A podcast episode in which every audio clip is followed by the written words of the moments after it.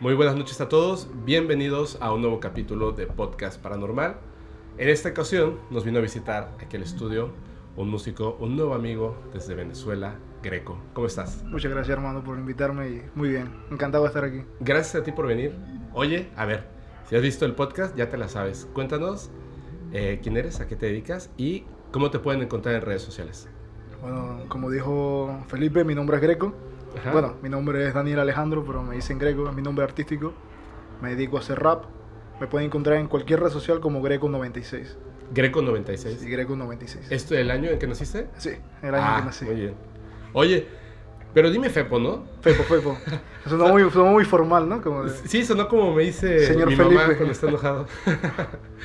Oye, eh, a ver, les voy a comentar así rapidísimo a la gente que, nos escucha. Recuerden seguirnos en todas nuestras redes sociales. Es bien importante también que obviamente pues eh, sigan a nuestros invitados si les gusta el contenido, las cosas que cuentan. Pasen a saludarlos. Ya saben que un like, compartir es absolutamente gratis y nos ayuda muchísimo. Entonces, hoy vamos a tener un capítulo que va a ser diferente porque nos pusimos muy de acuerdo. Casi siempre les cuento una historia que pues estudio y me echo ahí como un guioncito y tal, ¿no? Para contarla así sabroso. Pero la gente ha sido muy buena con, con este podcast y con, conmigo, la verdad. Y han estado compartiendo muchas, muchas, muchas historias que la verdad, unas son muy interesantes, otras son muy terroríficas. Y cuando hablaba contigo, te decía Greco, que estaría padre que nos contaras historias tuyas o historias que hayas recolectado que a la gente le puedan interesar. Y siempre decimos que entramos en sintonía, porque ahorita antes de empezar el podcast estábamos platicando, Ujú. coinciden más o menos las historias, Sí, ¿no? sí, sí. Entonces, si te parece, cuéntanos una historia y luego yo, seguro va a salir una de las que voy a contar que, que va a coincidir con lo que vas a, a decir. Vas a empezar con una experiencia, ¿verdad? Sí, sí, te voy a contar la, la No, topa, fue- ¿sabes? La, La número uno. la número uno. A ver, empezamos fuerte. Fue una algo que me pasó a mí y a mi mamá. O sea, hay dos personas. Si quieres un día te puedo traer a mi mamá aquí para que te dé fe de legalidad de esta historia. Y la verdad, eh, yo siempre fui, o sea, yo crecí en una familia católica. Ok. Entonces, siempre fue como que el cielo y la cosa, ¿no? Pero nunca tuve una certeza de que había del otro lado. Después de la muerte. Sí, después de la muerte. Ves, ya están pasando cosas paranormales. ¿Qué pasó? Se cayó algo de ahí arriba. Ah. Ok. Perdón. Es parte del... Van a decir que lo puse a propósito. Se cayó porque estaba por caerse. Ajá, sí, porque creo que... Ajá, se cayó. Estaba ¿no? por caerse. Bueno, el chiste es que yo hasta la fecha no, no te puedo decir, no tengo esa. mm, ¿Cómo se dice? Esa autoridad para decirte, sí, de- después de la muerte va a pasar esto. Ok. Pero esa, eso fue algo que me marcó de por vida y me dejó muchas dudas. Dudas que hasta el día de hoy no, no encuentro respuesta. A ver, cuéntanos. Eh, nosotros, yo nací en una ciudad llamada Maracaibo, en Venezuela. Ujú. Nos mudamos a Maturín, a otra ciudad, o sea, muy lejos. Y mi mamá es muy amiguera, de, de donde va, a la carnicería que va, se hace amigo del carnicero. Y se hizo amigo de un carnicero llamado Armando. Ok. Armando lo conocimos, o sea, yo desde que tengo memoria, Armando íbamos a comprar carne ahí. Ya era amigo de la familia. Sí, ya era amigo de la familia, todos los conocían. Armando estuvo como siete años en una carnicería y se cambió a otro supermercado. Y cuando se cambió mi mamá, empezó a ir a ese supermercado a comprar su carne, porque estaba Armando. Nosotros nos mudamos, nos quedaba lejos del súper y estuvimos, digo yo, un periodo de cinco años sin ver a Armando. De repente, me acuerdo que fue para un inicio, para un inicio de clases. Estaba en el centro con mi mamá comprando los útiles y nos topamos a Armando. Me acuerdo que traía una, una bolsa de, de guaya, creo que le dicen aquí. Y empezamos a hablar. Y Armando nos contó que está trabajando en otro súper nuevo. Y yo hasta la fecha, o sea, es tan, tan real lo que, lo que pasó, o sea, la interacción que tuvimos. Que me sigo preguntando el, el- el- el porqué de, la, de lo que pasó. ¿Pero qué les dijo Armando? Una plática como la que tú tendrías con cualquier persona que, que te topas por la calle, que tienes Ajá. mucho tiempo sin ver. Me acuerdo que hasta me acarició el cabello, o sea, me revolvió el cabello y me ofreció una guaya. Me dijo, ¿quieres? Yo le dije, no, no, estoy bien. En eso nos interrumpe porque lo llama su mujer Al celular. al celular. Él saca el celular de esos Nokia que se abrían así. Ah, sí, no, me encontré a, a- el gentilicio de la gente de Maracaibo es maracucho y maracucha. No, me encontré a la maracucha porque él ya- su esposa también nos conocía. Ok. De vista y de oído, pero nos conocía. Total, se despidió, se fue. Nosotros seguimos nuestro camino. Eso fue un martes. El fin de semana hicimos el súper. Y mi mamá dijo, ay, voy al súper donde él me dijo que está trabajando. Nosotros hicimos el súper normal, llegamos a la carnicería. Y mi mamá pregunta, ¿está Armando? Yo me lo topé esta semana. Te puedo asegurar que todos los de la carnicería, o sea, se nos voltearon a ver. Todos, todos. O sea, no hubo nadie que nos volteó. Y me acuerdo, o sea, algo muy vivido que el, el que nos atendió dijo, se volteó a ver al, como que el encargado y dijo, otras personas. No manches. Armando tenía un mes de muerto. A él lo atropelló, a él y a su mujer saliendo del súper. A su mujer también. También a su mujer.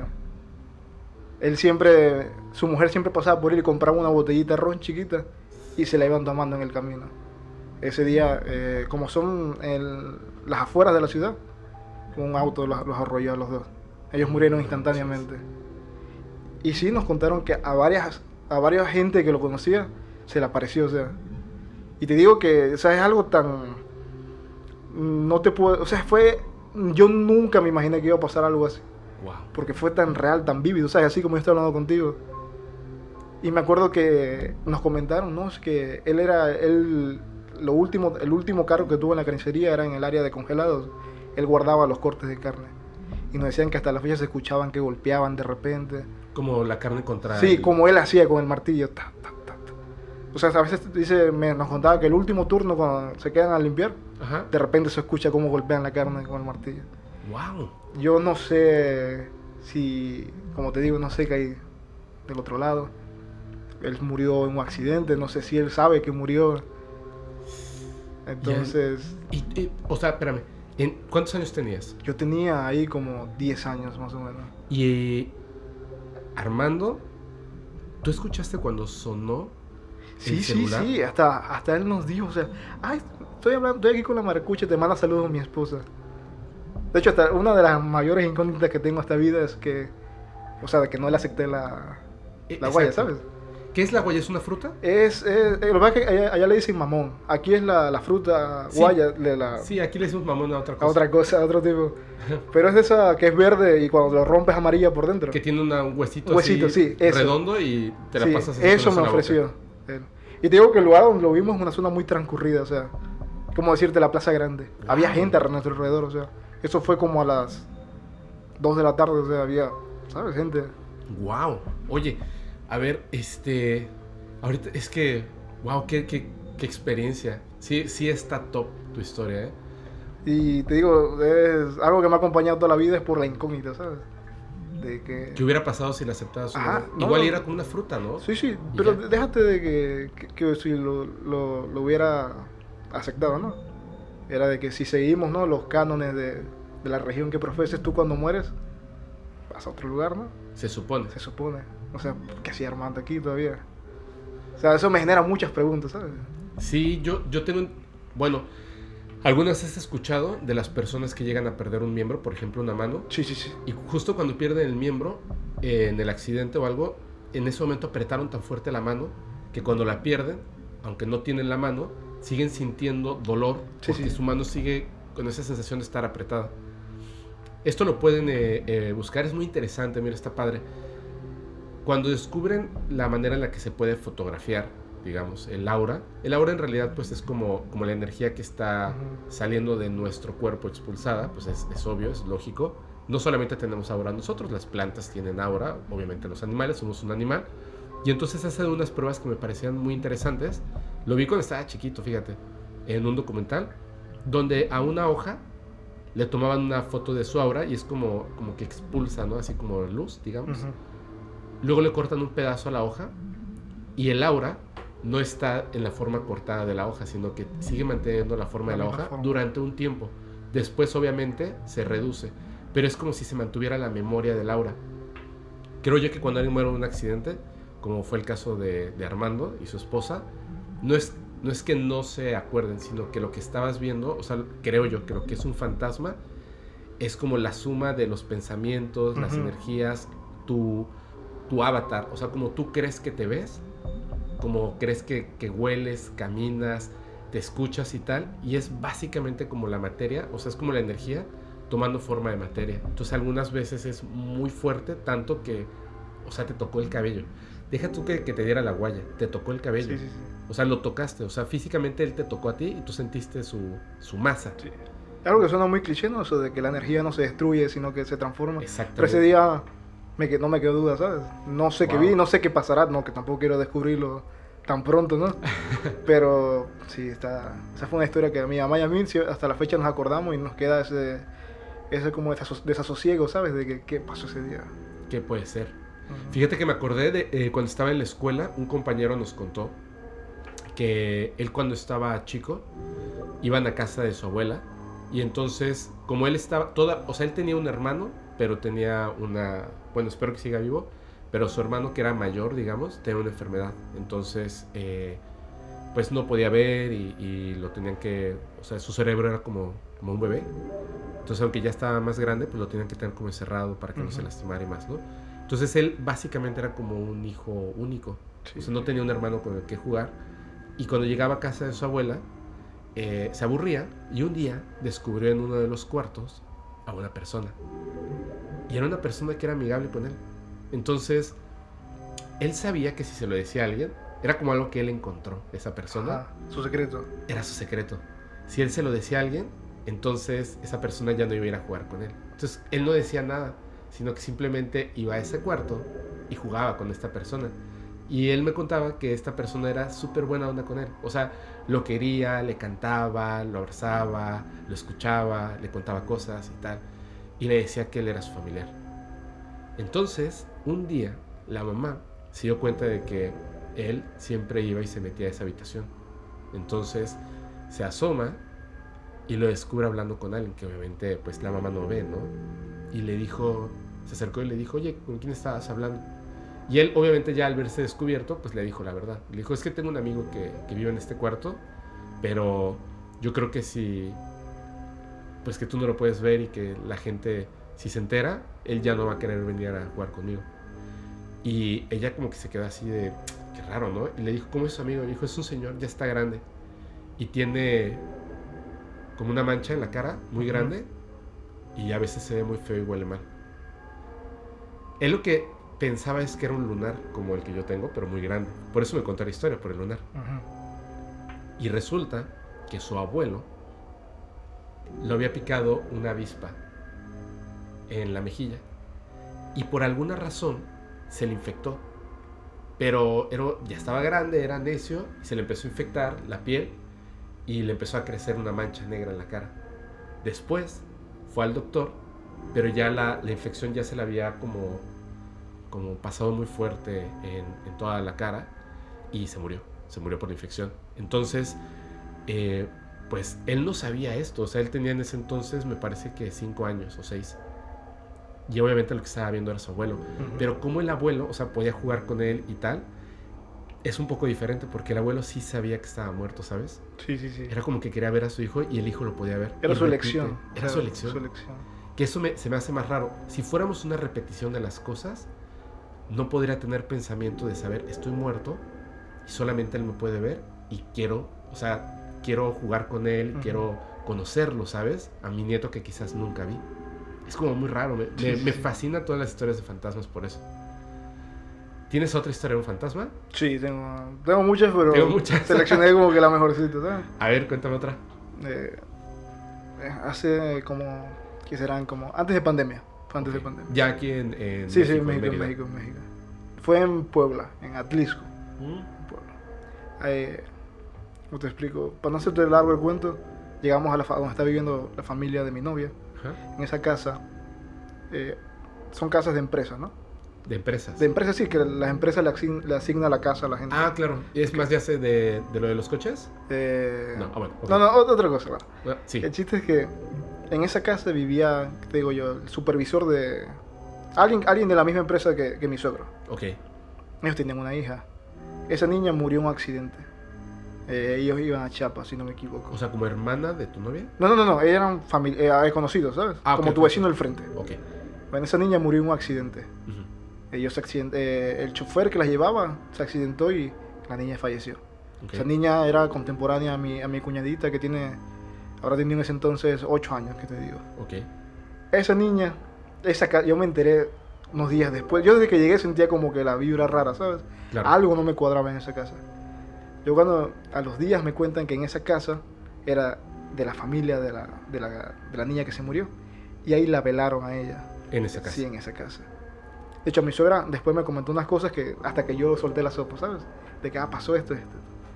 Yo de por sí me sentía raro, pero dije, no te, no te sugestiones, o sea, tú estás aquí, eh, relax.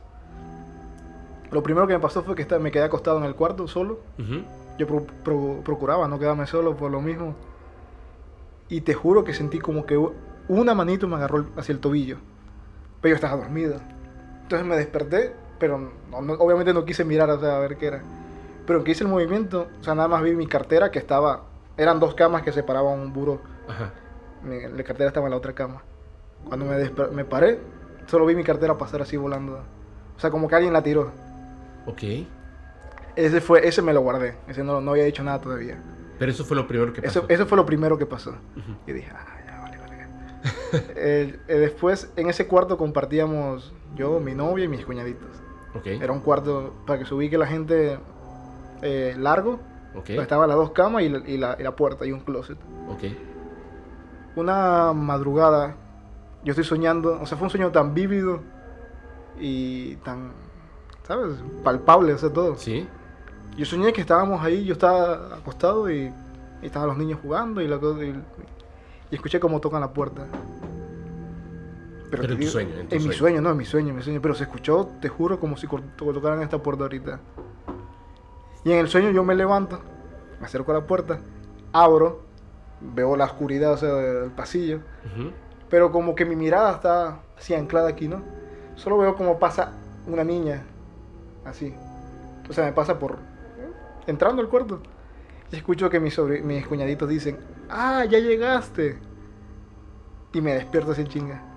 Y esa vez me desperté, me desperté con ganas de llorar, pero no por asustado ni nada, ¿no? Sino que se- se- sentía una melancolía tan en el aire, o sea, algo Ajá. Una sensación de, de tristeza y así. Y ya se lo conté, en efecto. O sea, mi suegra me comentó que igual había sentido cosas, o sea, igual sintió que le agarraron al pie. De hecho, a la niña le ponían una veladora en la esquinita.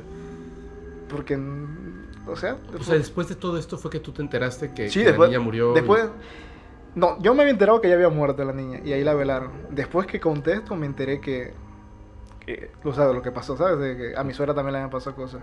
Ah, ok, ok, ok. Sí. De hecho, la, la niña cuando falleció, o sea, por lo que me cuentan, eh, ella estaba bien, o sea, ella es- después del choque se, se paró y preguntó qué pasó. Y ahí fue que falleció, o sea, ella no, no, no entendía qué había pasado. Porque por el choque salió proyectada, ¿sabes? Del... O sea, pero, pero todavía estaba vivo un momentito. Sí, sí, sí, se paró, o sea, cuenta la gente que se paró a mitad de la carretera y preguntó qué pasó. Y ahí fue que se desvaneció. No manches. Mira, te, te voy a. Uf. Está- está- está heavy. Oye, sí está heavy. Me contó una, una persona. La verdad, ya ni siquiera me acuerdo de su nombre. Este. Fue hace mucho tiempo. Salía yo con, con una chica, mi hermano con otra, hace muchísimo. O sea, muchísimo cuando vivía en la Ciudad de México. Y en una fiesta, o sea, en un antro, llegaron los primos de, creo que de la chica con la que yo salía, la verdad ni me acuerdo. Terminamos yendo a una casa y estábamos ahí tomando y tal. Y había un, chavo que era médico. Eh, acaba de terminar la carrera y tal. Y entonces nos contó, o sea, empezamos a platicar como que historias así de fantasmas y cosas raras. Y me cu- bueno, no nos contó, me contó, o sea, estaba como contando todos, pero yo siempre he sido muy interesado de esto y como que así dijo a ti, Sí, ¿no? fuiste en directo. Me contó que una vez llevaba muy poco tiempo, pero muy, muy poco tiempo de, de- de haber entrado a la carrera. Y de ahí a- en México, muchas veces lo que hace la gente es que toma la carretera del sol y se va hasta Acapulco. Y ahí el fin de semana, son como cinco horas más o menos. Entonces, es, se fue él con alguien que estaba en la carrera, pero mucho más adelante. Entonces se fueron un fin de semana, así, no sé. Y, este, y cuando iban en la carretera, vieron pasar un coche, pero súper rápido, así, ¡fum! los rebasó. Y dijo, wow, qué peligroso, ¿no? Dijo, o sea, ellos iban rápido y este coche los rebasó. más rápido todavía. Muchísimo. Se, se fue, se perdió el coche y mucho, o sea, más adelante, de repente, ven así el- en la carretera, pues obviamente que se patinaron las llantas y se salió el coche, ¿no? Entonces cuando, cuando lo vieron, o sea que, o sea, sabían que se había salido el coche, se pararon, pusieron las intermitentes Y entonces empezaron así a buscar. Y cuando el coche se salió, o sea, fue tan fuerte que las personas dentro del coche eran cuatro personas, pues salieron volando del coche. O sea, el coche quedó por ahí y las personas por otro lado. Entonces, como que bajaron así rápidamente y vieron a uno que había como una, dice que como una reja Ajá. y estaba pues ahí muerto obviamente. Eh, otro que él lo vio tirado, entonces corrió, corrió, corrió, corrió hacia él y estaba, dice que como en perfectas condiciones y lo tocó y estaba muerto y de repente escuchó que alguien le dijo, está bien, está bien, así. Y, y volteó y era pues otra persona que se veía bien y le dijo, no, tranquilo, no sé qué, no, no, no, está bien, está bien, dijo, tranquilo, por favor, ¿dónde está, este, cuántos eran ustedes? Le preguntó. Y entonces eh, su amigo le dijo, ven, ven, así. Y el otro estaba así como, ¿qué pasa? ¿Qué pasa? Y le dijo, ven. Y fueron y encontraron a la otra persona. Estaba muy mal herida. Entonces le dijo, ayúdame, no sé qué. Obviamente el otro que ya tenía como más experiencia Ajá. en la carrera, le dijo, vamos a hacer esto y tal. No sé, un Sí, torniquete. intentó hacer lo mejor que podía. Intentó hacer lo mejor que podía y al amigo le decía, este, tú hazte un lado, hazte un lado, por favor. No, no, y, y dice que estaba como, repetía, repetía lo mismo. Tranquilo, por favor, tranquilo. Entonces terminan con este y le dicen, vas a estar bien, quédate por favor así tranquilo. Y él aún estaba así como que en shock de lo que estaba pasando, ¿no? Su amigo se actuaba mucho más rápido y le dijo, ven conmigo. Le dijo, no, pero es que este otro chavo ya estaba sentado así en el, en el piso, como que más tranquilo, y le dijo, ven conmigo. Se quedó así como de, ¿qué pasa, no? Empiezan a caminar y le dicen, nos tenemos que ir de aquí rapidísimo. Porque si llega la, la policía, eh, y como se salió el coche y todo esto que pasó, nos pueden culpar a Sí, nosotros. sí, sí, es la única persona responsable. Sí, nos tenemos que ir ya. Y le dijo, no, pero, pero él, él nos vio y, este, y está bien. Y le dijo, no, ven conmigo. Se suben al coche, empiezan a avanzar y le dice, pero es que él estaba bien y él nos vio. Y dijo, no, esa persona que tú viste estaba muerta. Dijo, ¿qué? Dijo, ¿tú no, no te fijaste? Pero cuando llegamos y empezamos a bajar, tú te fuiste con uno que estaba acostado y la persona que estaba con nosotros, yo fui la primera a la que atendí. Estaba muerta. Dice, lo que sea que estaba ahí con nosotros, No era esa persona. no era esa persona. Y te lo juro que cuando me lo contó, me sentí así de, wow, o sea, qué impresionante, ¿no? O sea, él murió tan rápido que como que no, por eso le preguntaba, ¿qué, qué pasó, no? ¿Qué está pasando? Como que no sabía ni siquiera, y era tanta la energía que físicamente estaba ahí. Sí, sí, Durísimo, ¿no? está, está heavy. Y que le haya pasado a personas que estaban estudiando medicina, me parece súper increíble. ¿Tienes alguna historia cortita? Una historia cortita, así. Pues de- hablando, ajá, sobre todo de materializar. De esas son como que las historias más.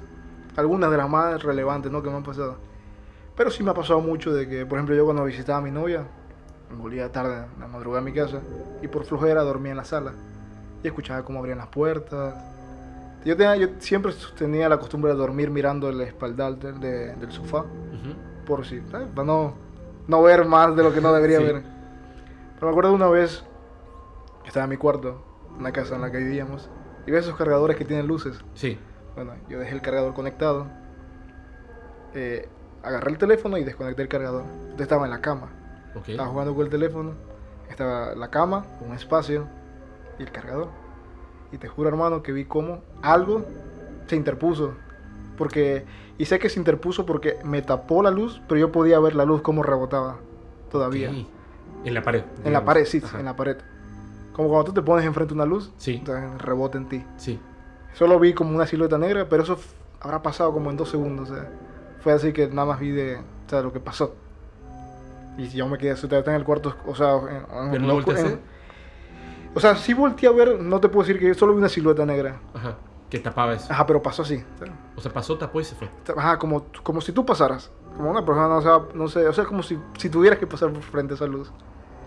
Y esa fue, o sea, esa casa, de- yo me, me, me fui a vivir con mi pareja después. Ujú. Pero siempre en esa casa se sintió cosas. Y no sé qué tan real sea, pero en el periodo que pasó eso, Ajá. fue un periodo de que yo agarré curiosidad por lo que estaba pasando en la casa. Y como que siempre le prestaba atención, y le prestaba atención, y le prestaba atención. Por ejemplo, me pasaba mucho que dormía y dejaba el closet cerrado y amanecía abierto. Entonces yo en vez de, de, espantarme algo, me metí al closet, o sea, quería, yo, o sea, como que lo pedía a gritos, ¿sabes? Que, que pasara algo. Entonces, siempre tuve esa teoría, no sé si existirá o si, de que también depende qué tanta atención le prestes, ¿sabes? Qué tanta Sí. al, al evento que está pasando. Es así, los atraemos. O sea, Ujú. pensamos, hablamos de eso y los atraemos. Porque básicamente el pensar, hablar y estar como en esa situación, llegas como, es como un trance sin querer, digamos. Como eh, lo que dice en el secreto, ¿no? Que pides prosperidad y éxito y te ocurre lo mismo. O sea, estás pensando en ese tipo de cosas. Digamos que es una invocación. Eh, la otra vez leí de un experimento, ahorita que mencionas, ¿no? De, de llamar algo. Ajá. Eh, si no me equivoco, se había hecho a, a principios ¿no? del siglo XX, creo que fue Inglaterra, de que un grupo científico hacían sesiones espiritistas. Ujú. Ellos eran escépticos, no científicos, pero psicólogos, eran psicólogos. Ok. Eh, ellos eran escépticos, ¿no? Pero el, el, el experimento, o sea, la gente lo puede googlear o buscar, no se asienta cierta, o sea, bien, o sea, cómo era, Ok. pero sí sé el contexto de todo. Querían crear un fantasma. ¿Cómo crear un fantasma? Dándole datos falsos a la gente. Querían, el experimento se basaba en qué tan potente puede ser la sugestión. Ok. O sea, yo te invito a Fepo y a 10 personas a un lugar X que no conocen, un lugar neutro. Le digo, aquí murió Sir Lord de, de Betancourt. Era una persona alta, de cabello rojizo, eh, siempre lleva un traje impecable. Vamos a hacer sesiones espiritistas para invocar el alma de, de Sir Lord Betancourt, ¿no? Obviamente la gente no sabe que ellos La gente mintiendo. no sabía que estaba mintiendo. Pero lo, lo interesante del, del experimento que se hizo, y hasta los mismos psicólogos lo, lo aclararon, fue que en, en una sesión se materializó sin Lord Betancourt como ellos lo habían hecho, ¿sabes? No manches. Y eh, tanto la gente, o sea, la gente de, que era partícipe del experimento se asustó. Pero los que lo organizaban, que sabían que era una mentira, o sea, que no, no debería materializarse algo, De hecho, nada. Ajá. se asustaron más porque... que- Entonces es lo que voy, lo que tú dices, ¿no? La, la, la atención que le damos a ciertas cosas es como llamar. Mira, hay, hay esto que dices que se está materializando, o sea, que se materializó una persona, son dos cosas que están muy padres por lo que estás contando. Uno, eh, ¿has escuchado algunas de los tulpas? No. Las tulpas, ese es cuando tú eh, piensas tanto en algo que le puedes dar, por ejemplo, vida, ¿no? Digamos, hay una historia muy famosa que es la del golem de barro, Mm, que- ¿cierto? Que le ponían en, hacían una figura como de un, hombre, digamos, Hombre. Un, un humano, y en la boca le ponían eh, un papel donde estaba escrito lo que querías que hiciera el golem. Pensabas tanto en él y tal que lo dotabas de vida. Entonces es como, eso es como una tulpa, pero una tulpa no tiene que ser algo físico, sino que puedes materializar algo. Se supone que hay como algunos eh, monjes que son tan poderosos al crear una tulpa que visiblemente puedes ver al tulpa hasta que llega un punto en que tú puedes ver como una persona de carne y hueso, pero que no existe, sino que fue materializado. Y ese, esa persona materializada tiene sus propios pensamientos y su propia conciencia. O sea, es un ser inteligente y pensante. Es muy raro. Eh, que, nos, que nos puede decir como que muchas cosas, ¿no? ¿Qué es exactamente la realidad? ¿Estamos seguros de que estamos vivos? ¿Que existimos? Es muy, es muy extraño porque es como un glitch Sí, en sí, la sí. realidad, ¿sabes? Ajá. Ellos lo que hicieron al materializar a una persona me llama mucho la atención, o sea, si es real y se materializó una persona que básicamente con el poder de la mente de varias personas, pues crearon un tulpa. Justo lo que ellos decían, ¿no? El decir Lord Betancourt Ujú. y crearon a, al Lord Betancourt, ¿no? sí, sí, Y seguro tenía los cabellos rojizos y Sí, era sí, como sí. lo que comentaban. Qué extraño de haber sido, porque no es un fantasma, es otra cosa. Y hace mucho tiempo, ¿alguna vez has visto las fotografías de estas personas mediums que supuestamente cuando eran se conectaban con ese otro lado para hablar con los muertos y tal, se materializaba por medio de ectoplasma, Sí. como ciertas cosas que parece como humo de cigarro de repente, pero hay una que, que me parece muy interesante, de había una medium que le salía de las orejas este, este ectoplasma, que es como un moco, y en el ectoplasma se generaban como fotografías de las personas con las que estaban hablando. Otra que tiene totalmente una cabeza. Voy a conseguir las fotos, las voy a dejar para que las vayan viendo mientras narramos esto. Igual hasta consigo la foto de Sir Lord sí, Betancourt, sí, ¿no? busca, busca ese momento. ¿Así se llamaba o eso te lo No, no, inventaste? no, eso, eso es un nombre que le puse, ¿no? Qué chistoso. Capaz aparece Sir Lord Betancourt, ¿sabes? Por estar hablando de él. Pero me, me- es que justo estaba pensando, ¿por qué ya los que son mediums, qué pasa? O sea, ¿por qué ya no continuaron con esta práctica de materializar por medio del ectoplasma la persona con la que estaban hablando? Qué raro, ¿no? Sí, sí. ¿Será que al- algo que se perdió con la. con el tiempo, con la, la información? Pues dicen que, dicen que la verdad es que se comenta que eran charlatanes, que en realidad no era, no era real nada de esto de lo que... Ujú. del ectoplasma y tal. Pero si ves las fotografías, es raro, ¿sabes? O sea, muchos científicos, pues, estuvieron como, como monitoreando lo que pasaba con algunas personas que eran como que muy poderosas con esto del ectoplasma y no encontraron rastros de que hubiera, eh, pues, algo que, que fuera falso, ¿sabes? Porque tendrías que producir de la Sí. boca, de las orejas, a veces incluso de los ojos el ectoplasma. ¿Cómo podrías fingir eso? Es un poco raro. Sí, Pero qué triste. O sea, no, no dudo que hayan habido charlatanes en eso. Ah, siempre hay. Pero qué triste que por el estigma que se creó alrededor de eso se habrá perdido, ¿sabes? Lo de las sesiones espiritistas. Claro. De hecho, gracias. Porque eh, quiero comentar algo que es bien importante. Voy a hacer una pequeñísima pausa para contar algo. En- me han mandado, entre el- un montón de historias y evidencias, me han mandado, yo las catalogo en tres partes. En las evidencias y las historias, pero sobre todo las evidencias. Hay personas que evidentemente, no sé por qué razón, ¿no? Por entretenimiento, por querer llamar la atención quizás, o Por participar a lo mejor. por querer participar forzosamente.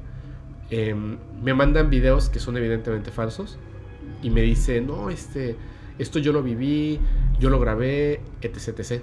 Lo bueno es que está el grupo de Telegram donde hay personas que, que son amantes de todo esto de lo paranormal igual que yo. Y entonces a veces yo les digo, oigan, ¿saben qué? Tengo este video, ¿no? Me lo mandaron y esta es la historia. De hecho me mandaron uno de unas como brujas, una cosa que le dicen el Manu, un- no me acuerdo muy bien, que es como un mono, bruja, algo así. Me mandaron unas fotografías y unos videos. Me contaron una historia que yo dije, wow, esto está genial, lo tengo que sacar en el podcast. Gracias a que ya estaba el grupo de Telegram. Subí la, eh, las fotografías y el video, les dije, esto es así como en exclusiva. Lo vieron y de inmediato me dijeron, mira, estas fotos las presentaron en tal lugar. Este video, no sé dónde hayan tomado el video, pero el audio es sacado de este otro video. O sea, obviamente es falso. Y me parece muy interesante porque eh, obviamente están estos que son falsos. Hay otros que dicen, mira esta fotografía, está increíble y tal, es un orbe. Un orbe es una mota de polvo. Sí. Eh, o sea, como fotógrafo te puedo decir que todo lo que les digan orbes aún en video son motas de polvo. No es ni un fantasma ni es nada espectacular, ¿no? Bueno, es espectacular porque se ve bonito. Pero no es un fantasma, no es nada paranormal, es una mota de polvo. Y de repente, viendo otras cosas, digo, está súper... O sea, todos los que nos gusta esto queremos creer, lo que Sí. contábamos hace un momentito. Yo quiero creer. Y está esa otra parte de unos cuantos videos, unas cuantas historias que notas que es real. Yo desde mi punto de vista, lo que digo es lo siguiente, yo no me voy a poner a juzgar a las personas. Digo, si mandan algo que es falso, pues ni modo, lo descubriremos y, y ya no. Si he publicado, porque sí lo he hecho, he publicado algunas cosas que después descubro gracias a, a las personas y a este grupo, pues que son falsas, ¿no? Sin embargo, cuando a mí me mandan algo, yo le pido a la gente, como tú sabes, o sea, como, como invitado, que hablen con la verdad. O sea, a lo mejor no tenemos una evidencia, pero habla con la verdad. La verdad es siempre más interesante. Yo trato de contarles historias de cosas que considero yo que son verdad, pero yo no poseo la verdad. El hecho de que yo lo cuente o que a mí me lo hayan contado o que yo presente la evidencia no significa que sea real. Significa que yo creo que es verdad, pero no forzosamente es, es verdad. Por eso es que no me gustan las personas que hacen estos videos donde dicen voy a desmentir tal cosa. A veces sí desmienten las cosas basados en hechos reales, en ciencia. Exacto. Pero si te fijas bien, la mayoría te dicen algo como, si te fijas, esto que está pasando aquí, ella no actúa muy bien. O seguramente eh, estaba buscando dinero. Entonces es falso. Seguramente. mm, Sí, Me una parece- suposición claro. a una afirmación, ¿sabes? Me parece que así como nosotros tenemos tantas ganas de creer, tú tienes muchas ganas de tratar de negar. Ajá. Entonces, de una suposición haces un juicio y está mal. Yo lo que les estoy diciendo, lo que comentamos, por eso lo vemos desde el punto de vista del respeto serio. yo lo viví, yo creo que esto es lo que pasó y creo en eso. No quiere decir que eso sea real. Quiere decir que desde mi punto de vista, como lo viví, las cosas que pasaron, yo pienso que es real, pero no puedo asegurarlo al 100%. Entonces, estas historias las se cuentan los invitados, las invitadas, y, bueno, pues yo, su servidor, o las que mandan, no son 100% reales. Quizá algunas sí lo sean. Y yo quiero pensar que lo son desde el hecho de que llegan a, a este, una persona decide contarlos, quiero pensar que lo sean, pero posiblemente no lo sean. Hay que tener mucho cuidado con todo, no solamente con las cosas paranormales. Hay que siempre hay que utilizar el juicio propio, la inteligencia. Nadie es poseedor de la verdad absoluta. Es como te comentaba hace rato. Por ejemplo, eso ahorita que te, la historia que conté de Armando, a mí se me haría muy pretencioso decirte, sí, en la, cuando te mueres pasa esto. Y como le comentaba a Fepo hace un rato, todo lo que yo estoy contando ahorita, o sea, ya yo hice una introspección y lo analicé desde el punto de vista lógico. Siempre tratan de buscar la lógica a las cosas. Para mí trae más magia eso, ¿sabes? Claro. intentarlo y ya no encontrarle. Entonces ahí sí puede dar cabida a algo más. De hecho, las mejores historias, incluso, son aquellas que rompen absolutamente la lógica y la realidad. Y es hasta eso te hace decir, no lo voy a contar porque se van a burlar de mí. Pero esa parte que tú sabes y que el momento en que lo experimentaste, no, no puede ser otra cosa más que tal cosa. De hecho, mira, mucho han estado pidiendo de que, de que hable de duendes y de brujas. Y yo honestamente les, les he dicho, sí lo voy a hacer, porque he estado como investigando, he estado como, como obteniendo muchas historias. Tengo una que te va a fascinar, te va a, a todo el mundo le va a encantar. Eh, antes de empezar, ya ves que pedí permiso para contarla. es brutal, está buenísima, que tiene que ver con duendes. Le hice tantas preguntas a esta persona y que amablemente me las respondió, porque esa es una manera de investigar. O sea, cuéntame en ese momento esto, esto, esto, esto, esto, y está tan lleno de detalles que es impresionante. Yo no sé qué sea un duende, no lo sé, de verdad es que no, no tengo la idea de qué puede hacer, pero es súper interesante. ¿Tú tienes una historia de duendes? Tengo una historia, se puede decir, de duendes, pero volviendo a lo, a lo, mismo, ¿no? De buscar la lógica hacer un pequeño paréntesis a la gente que nos está viendo. O sea, en el trabajo de investigación que hace este, este Y escuchando también. Y escuchando. O sea, yo ahorita lo que le va a contar él, vi todo el interrogatorio que hay detrás de, de que él cuente una historia. Está, está bien padre, vas a ver. Pero, a ver, cuéntame. La historia que yo le voy a contar ahorita es macabra porque es real. Okay. Esto, sí te puedo, esto sí lo puedo decir abiertamente que es real. Tengo un amigo, en, él, él es de Tabasco. Ok. Tiene una familia que tiene un rancho en una zona alejada, ¿no? Uh -huh. Él decía que su primo veía duendes. Despertaba arañado, se, se, robaban cosas de la casa, desaparecían. Y como que lo más llamativo de todo el asunto era que a los caballos que tenían el rancho amanecían con su trencita. Ajá. Esto pasó por mucho tiempo. El, el primo de mi amigo se araña, o sea, aparecía arañado. Seguían apareciendo trencitas en los caballos y ya todo el mundo estaba como que no encontraban lógica, ¿no? Hasta que un día deciden vigilar al joven. Lamentablemente, como te digo, o sea, lo aterrador de esto es lo real. Esta persona sufría de esquizofrenia. O sea, él hacía todo eso. Él no era consciente de lo que estaba haciendo. O sea, él sí creía que era un duende, pero él, era él mismo que se En su realidad eran duendes los que hacían eso, pero era él. Él era el, el, el que ejecutaba todo ese tipo de cosas. Él ¿Hasta se, las trenzas? Él se autoinfligía aruños, él robaba cosas, él salía en la madrugada y a la caballeriza y le hacía trenza a los caballos. Jeez. De hecho, muchas veces nos preocupan cosas, fantasmas, uh -huh. ovnis. Y esto nada más, o sea, paréntesis, ¿no? Al público en general, o sea, preocúpese tanto como se preocupan por lo físico, uh, preocúpense por su salud mental. O sea, es un tema que está muy desapercibido en la sociedad. Sí. Y se tiene un estigma muy grande esta gente. Pero, ¿por qué no se trató a esta persona? Por la, el contexto donde se dio las cosas. Era un lugar alejado, sí. gente que a lo mejor no tuvo las mismas oportunidades que pudieron tener de Claro. educación otra. ¿Y cuál, cuál qué es lo más fácil? O sea, no verlo con lógica y buscar lo sobrenatural, ¿sabes? Claro, claro, sí, muchísimas veces, muchísimas veces. La ignorancia a veces nos hace pensar cosas mágicas porque es más fácil responder las preguntas de las cosas Exacto. de una manera, pues, mágica o paranormal. Sí, por eso para mí Siempre este- hay que investigar. esa historia es como que, ¿sabes? Wow, está, está, ¿sabes qué? Este tipo de historias son las que me dan miedo. A mí, de verdad. El, el invitado pasado, Alex, te mando un abrazo, Alex Myers, estuvo contando historias que, que tenían como estas situaciones paranormales. Y de repente había una historia que él como, como que no le iba a contar porque no tenía nada que ver con lo paranormal. Que fue cuando se metió en una hacienda y ¡pum! les aventaron balazos. Cuando me la contó, hasta las manos me sudaron. Porque si voy eh, en una exploración en la noche, en la madrugada y tal, y de repente veo una mujer de blanco caminando, más allá de que me voy a asustar muchísimo, digo, y quiero pensar que tengo un, un corazón fuerte, pues no va a pasar nada, solamente Ajá. me voy a asustar.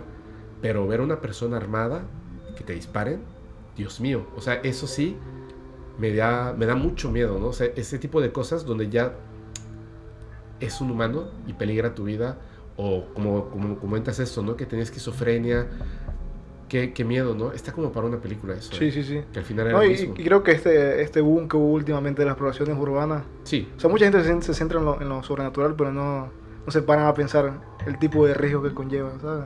claro. Me dice Alex T, ¿cuándo vas a ir a una exploración urbana conmigo? No. Yo tampoco yo tampoco quiero. O sea, yo voy a buscar ovnis, este, si me dices en esta casa está embrujada y etcétera, etcétera, ah, yo con, con gusto me quedo ahí y, y ojalá y pueda haber algo, ¿sabes? Ajá. Estaré como muy contento de eso. Pero irme a meter a algún lugar peligroso, no. No. Mejor lo veo desde YouTube en No, y la mayoría de, de, de gente que hace ur- urbana, no sé por qué. Pues es que pero les no, gusta la adrenalina, no, no, no, ¿sabes? Eso, eso lo entiendo perfectamente. Pero yo conozco a, unos cuantos que hacen Ajá. y todos comparten el mismo patrón que nunca avisan a dónde van, ¿sabes? Claro. Pero yo, yo no, mira, hasta que yo conocí a Alex, porque me, dec- me- la gente me decía en los comentarios, invita a alguien que haga exploración urbana, está súper padre. Yo había visto, ya sabes, los videos de Dross y esas cosas, Ajá, sí, sí, sí. pero nunca me había sentado a ver un video en vivo de una hora dos horas de personas eh, metiéndose poco a poco, caminando en la oscuridad, de repente hablando suavecito.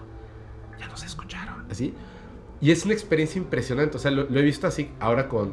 Pongo mi computadora, me conecto, me pongo los audífonos, apago las luces y me quedo viendo así como, ya sabes, comiendo palomitas. Como si fuera una película. Comentarle los, así, ¿no? Le pueden ser los comentarios. ¿Qué onda? Se vio algo por allá y, y la gente empieza y estás como Sí te la vives. ¿no? Tú, tú mismo Sí, te pones- estás nervioso. Igual no va a pasar nada. De hecho, no pasa nada en las dos horas.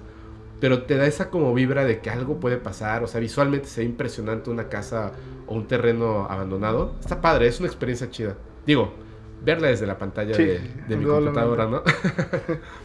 Pero mira, ahorita que estabas contando esto de, de, de las trenzas y que, que era el mismo, este.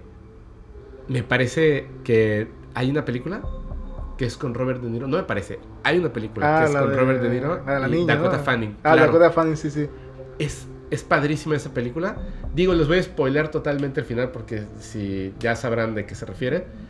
Parece que hay un fantasma. O sea, como un, un ente, ¿no? Sí, sí, sí. Que él habla con ella y que el papá no le cree. Ah, ¿Cómo se llama la película? No me acuerdo. Este, no me acuerdo, pero voy a poner aquí así el póster y el- un pedacito del tráiler.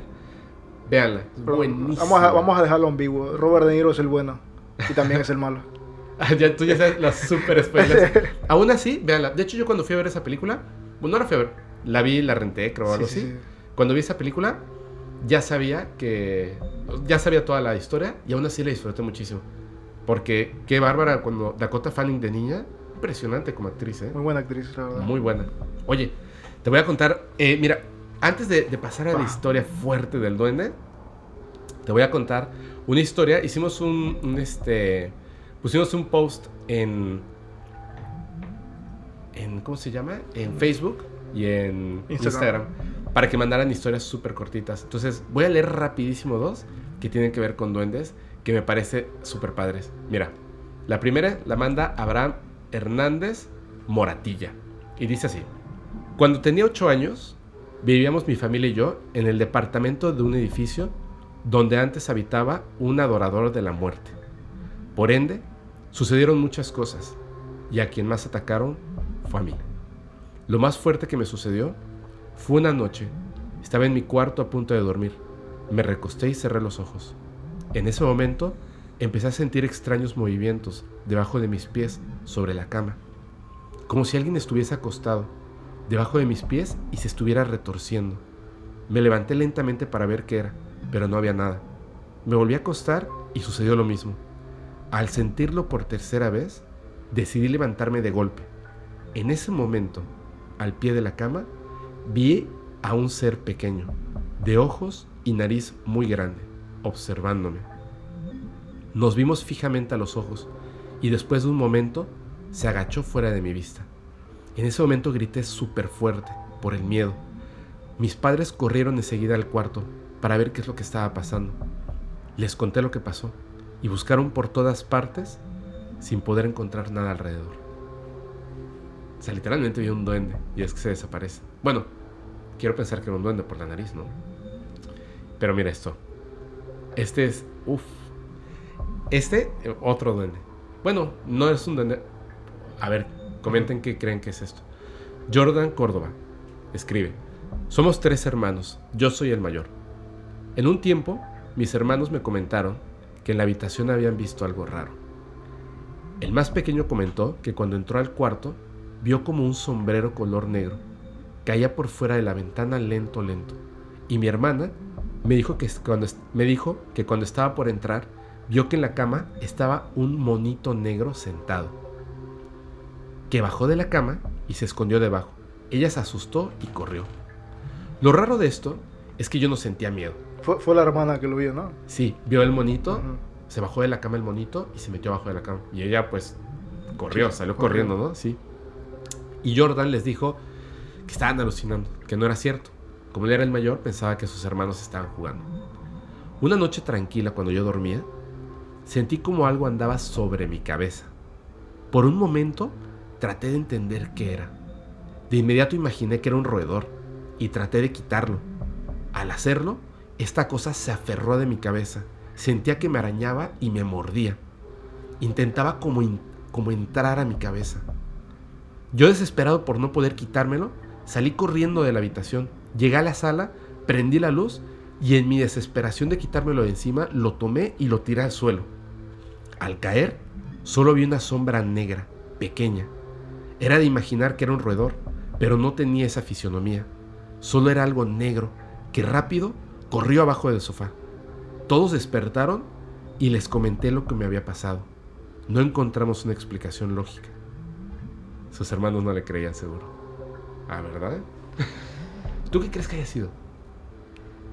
De hecho, ahorita que mencionaste eso, recordé una historia que escuché o leí en algún grupo, A ver, no sé, ¿en un grupo? en un grupo, eh, si no me acuerdo. sí, creo que fue en, en un grupo, El de ¿cuál? el de Leyendas de Monterrey. Te Leyendas de Monterrey. De hecho, la- Es un grupo de Facebook, ¿verdad? Sí, está muy bueno. o sea. Ya está. Eh, creo que contaban de que era una familia, ¿no? Ajá. Que a una tía les regaló unas camas. Sí, sí fue en Leyendas de Monterrey. Y la, y la persona relataba que ella de niña, con sus hermanos, eran tres hermanos. Ok. Su, su tía les regaló unas camas. Así, por, por amable, vamos Ok. a decirlo así. De la nada llegó, "Ay, les traigo estas camas. Chiste que recogieron las camas. Ella cuenta que dormían sus hermanos en... Sus dos hermanos dormían en la otra dos camas y ella dormía en la otra. O sea, se dividían así, ¿sabes? Ajá. En una cama ella y en la otra cama sus dos hermanos. Claro. El chiste es que dicen que empezaron a pasar cosas raras en la habitación. Se perdían cositas, como se sentía una vibra rara. Pero esta persona, esta persona relata que una noche lo despertó el sonido de su hermano pequeño gritando. Y ella cuenta que él, ella y su hermano, como tenían una luz de, de noche, Ajá. sí lograron ver que había como una personita encima de la cabeza de su hermano tratando de, así, jalándolo. ¿De la cabeza? Sí, de la cabeza. O sea, estaba en, en- al- a la cabeza de la cama, Ajá. pero le quedaba, ¿sabes? Sí, sí, sí. Lo, está- lo estaba Le jalando. está jalando el cabello. Sí. Ellos cuentan que se asustaron mucho, le contaron a sus papás, sus papás les creyeron. Eso dice que es- ella cuenta que eso pasó alrededor de los a mediados de los 90, Ok. 94 creo que decía. Dice que ya de, de adulta, hablando, esas camas las tiraron. Y se mudaron de esa casa y tiraron todo. Hablando de ya de adulta con sus primos, les confesaron que esas camas las regalaron porque a ellos les pasaba lo mismo. No manches. Wow, me, me, dice. Sí, está, está heavy, ¿no? O sea, A ver. leí esa historia y no fui al baño esa noche. Sea, dije, no, no, no, no hay necesidad de ir al baño. Te digo algo. Dicen que, que, que una forma de quitarte el mal es regalándoselo a alguien más. Ajá. Que al parecer fue lo que hizo esta persona, ¿sabes? Qué, qué mala onda, ¿eh? Qué mal. Uf, sí.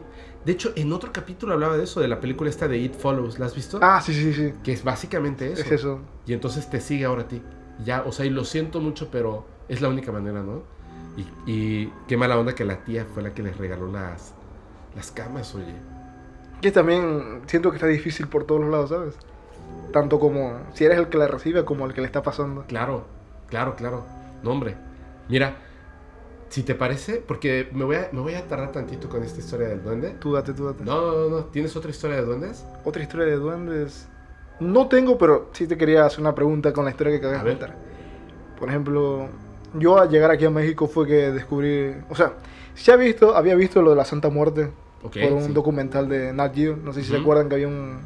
como cápsulas que pasaban de, Sí. de Nat Geo de, de eso. Sí. Y tocaban la Santa Muerte. Yo fue algo que vi de pequeño. En Venezuela no. En Venezuela hay santería, hay religiones ¿No tradicionales. hay culto a la Santa Muerte? No, allá no. Ok. Tal vez dentro de la santería puede entrar, pero no a ciencia cierta. Allá lo que hay son muchas babalaos, eh, son brujos que se visten de blanco. Ajá. Eso eh, viene mucho de, de Cuba y esos lugares. Son religiones africanas que vinieron cuando la colonia. Yo estuve un tiempo en Venezuela. Sí. Sí. ¿En qué parte estuviste? En Caracas. En Caracas. Pero nunca, o sea, la verdad es que fui por, primero de vacaciones y luego hice muy buenos amigos. Eh, pues la verdad me gustó una chica y como que trataba de quedarme un tiempo. Ya después me fui y luego creo que regresé. Ah, no, no, no. Bueno, ves que está Caracas en el centro. Ujú.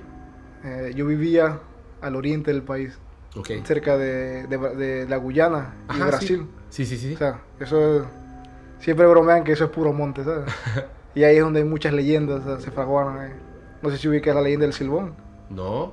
Bueno, el Silbón, para hacer un paréntesis, es un hombre que cometió parricidio, creo que se llama, cuando matas a tu padre. Sí. Y está condenado a vagar por todo el llano venezolano. Él es una persona muy alta, tan alta que en, en- en las leyendas se describen que los puedes ver sentados a lo lejos y sus rodillas pasan de su cabeza. o sea. Y, Como los chaneques. Ajá. Y su, como su característica es el silbido. Silva. Ajá. Si lo escuchas cerca, está lejos. Y si lo escuchas lejos, es que está cerca. Ah. Ajá. Ese es un lugar que se presta mucho para... Está padrísimo. Sí, sí, está mucho el folclore de, de esa zona. Pero ibas a hacer una pregunta de la Santa Muerte. Sí, sí, a eso es lo que voy. Veo que en el, en el relato, ¿no? Eh, dice que la casa era de una persona que adoraba a la Santa Muerte, ¿no? Ujú. He visto que aquí en, Mech- en México hay mucho el estigma con ese, ese tipo de personas. Yo tengo un amigo, que es un muy buen amigo mío, que su familia practica Santa Muerte. ¿Santería Yo- o Santa Muerte? No, las- son devotos a la, a la a la Santa Santa, Muerte, Muerte. Entonces, ¿tú qué opinas? O sea, ¿tú crees que eso... Tengo una historia brutal, tremenda. Si, si te parece, hacemos largo este podcast y la cuento. Sin problema, o sea, Es que la acabo de escuchar hace poco. Está... Voy a contar primero, si te parece bien. la del duende, porque no, ¿La del duende? para no perder el hilo. Vamos a otras cosas Sí, sí, y sí. recuérdame que hable de la Santa Muerte. sí, sí. ¿Sale? Con muchísimo respeto. De verdad, con muchísimo respeto. Si nos escuchas y tú eres devoto de la Santa Muerte, voy a contar esa historia con todo el respeto del mundo. Yo te hago la pregunta porque para mí, de por sí, no me gusta que se metan con mis cosas. Jamás me metería con las Es cosas que, de es que me da más. miedo. ¿Te da miedo? Sí, sí, sí. Ah, Yo lo he dicho muchas veces. La Ouija, la brujería, la Santa Muerte, la nigromancia, etcétera. Con mucho respeto. O sea, les digo, lo- si lo cuento y cuento algo mal, y lo hago con mucho respeto, porque considero que es real. Y la verdad, lo voy a contar porque me parece que es terrorífica y muy interesante, pero con mucho respeto. Voy a contar la historia de, Del duende. del duende. A ver, creo que, creo que vamos a tener que. Vamos a tener de principio que diferenciar lo que es un duende versus lo que es un chaneque, porque me parece que los confundimos como que es lo mismo, pero son cosas absolutamente distintas. Ah, pues yo soy un inculto. Yo pensé que era lo mismo, te lo juro. Yo también pensaba que era lo mismo, hasta que escuché la historia de esta persona. No voy a decir su nombre, lo prometí, totalmente anónimo. Pero tengo contacto con esta persona, de hecho hablo con esta persona. Cuando me contó la historia de principio, porque me ha contado muchas cosas. Ella viene de una región eh, de aquí de Latinoamérica, donde de familia tienen como esta parte de la cultura absolutamente fuera de lo que es eh, cuando estuvo, pues obviamente la colonización de los españoles. Ajá. Entonces ella fue la última que todavía mantenía como que toda la sangre de, de su tradición, digamos, ¿no? De familia. Y su familia como tal, las mujeres, que eso es, es así como que viene de familia y, y va pasando solamente a uno de los hijos. En su caso ha sido a cada una de las mujeres, tienen lo que ellos dicen que es un don. Pero de hecho, como lo comenta, es que no siempre es un don. Si lo ves desde un punto de vista, también puede ser una maldición. Una maldición. Ven obviamente cosas como escuchan a los muertos susurrar, a veces no los ven, los sienten y se concentran y escuchan lo que ellos dicen. Eh, viajes astrales y muchas otras cosas, ¿no? Que he estado platicando con ella, es muy interesante, pero me cuenta que su mamá conoce un duende desde los 17 años. Todo esto es porque a partir de que me cuenta una historia de este duende, yo le hice tantas preguntas que ella amablemente me respondió. Que eso me gustó muchísimo, porque a veces cuando cuentas una historia que es una mentira, se desmorona. Sí, cuando empiezas a indagar más. Exactamente. A las preguntas se desmorona. Hay muchas cosas que eh, no, me, no me podía responder porque la mamá no quiere hablar de esto. Y hay una razón bien importante. Cuando yo tenía 17 años, la mamá empezó a notar que había algo por ahí. Esas historias se cuentan que los duendes se mueven muy rápido o desaparecen. Ella notaba esto. Pero un día se le presentó el duende. Cuando se le presenta el duende, le dice que quiere ser su amigo. Obviamente el duende habla. Que quiere ser su amigo, que no tenga miedo y que quiere darle algo. Ella le dice que no. Porque ella ya sabía, por esta cultura que tenía de su familia, que cuando los duendes te dan algo es un intercambio. Sí, sí. Es dar Por dar. por dar, exactamente. O sea, tú vas a recibir algo, pero me tienes que dar algo a cambio. Y a veces lo que piden son cosas terribles. Entonces, no. Dijo, no, no, no, yo no quiero nada de ti. Este duende está como, como los niños. Porque yo le pregunté, o sea, el duende está como enamorado de tu mamá. Por eso solamente ve a tu mamá. Dijo, no, no es eso. No es que estén enamorados, están como los niños. Como el niño con su mamá, que no se quiere despegar, que quiere estar con ella y quiere hablar con ella y quiere tener la atención de la mamá Tiene un apego a. como un apego hacia la persona. Entonces, este duende, por ejemplo, cuando esta mujer se casa, le comenta su marido que hay un duende, que el duende tiene un apego muy fuerte hacia ella y que es un duende celoso. Y obviamente el señor pues así, sí, un duende. En la noche, cuando ella le comenta esto, están durmiendo y el duende llega a la habitación, toma el pie del señor y lo dobla. Ella se despierta y ve como el duende, porque siente el movimiento, le está doblando el pie al papá. Pero él no se despierta. O sea, el duende le está doblando el pie, pero es súper fuerte Al esposo, ¿no? al esposo. O sea, esposo, algo como irreal está haciendo con el pie, Sí, sí, sí. pero el, el señor no se despierta, lo tiene como dormido. Y, y ella lo ve y se espanta de lo que está haciendo, lo suelta y se va. Cuando despierta, pues obviamente tiene el pie súper lastimado. Súper lastimado, pero él no sintió cuando pasó esto. Y estaba lastimado del pie por lo que hizo el duende, porque el duende estaba enojado. Le roba cosas. Eh, me mandó capturas de pantalla de, pues así de comentarios, así de, oye, eh, ¿alguien vio dónde dejé mi cartera? No, la verdad no sé, ¿no? Y entonces el comentario es, ese pinche duende ya se lo llevó, se lo voy a tener que pedir, no me gusta que haga eso, me molesta y tal, ¿no? Y literal, o sea, es así como de, oye, o sea, no sé si estás por ahí, pero si me escuchas, devuélveme eso que te robaste Y aparecen las cosas. y aparecen las cosas. Entonces, este duende, ella dice que cuando estaba pequeña, que su mamá hablaba de lo del duende, ella no lo creía. O sea, imagínate, ella era una niña y ella no creía que existiera un duende. O sea, se le hizo una historia, incluso como niña, súper fantástica. Hasta que un día, ya más grande, o sea, ya más grande, ya cuando ya tienes un entendimiento, ¿no? O sea, como, no recuerdo si 14 o 16 años, escuchó que su mamá estaba hablando con una persona en la habitación. Y ella dijo, pero si mi papá no está. Se acercó poco a poco a la habitación, en silencio, y a través de la puerta escuchaba a su mamá que hablaba bajito con alguien y la otra persona le respondía. Y ella puede escuchar a la otra persona. Sí, pero el duende no habla como nosotros, sino que dice que es como, un- como, como si fuera, o sea, palabras, pero como chillido. Como si le subieras el pitch a. Yo creo que sí, sí, como si fuera una un- ardillita así como de- una ardillita, así, como chillón, y lo escuchó. Y entonces tocó, hubo un momento de silencio y después la mamá dijo, sí. Le dijo, ¿puedo pasar? Pasa. ¿Qué? Y le dijo, ¿qué estabas haciendo? Le dijo, ¿por qué? Dijo, porque escuché que estabas hablando con alguien. Dijo, ah, estaba hablando con el duende. Yo le pregunté, oye, descríbeme, o sea, pregúntale exactamente cómo era mi hijo. Bueno, ya le he preguntado antes, obviamente, ¿no?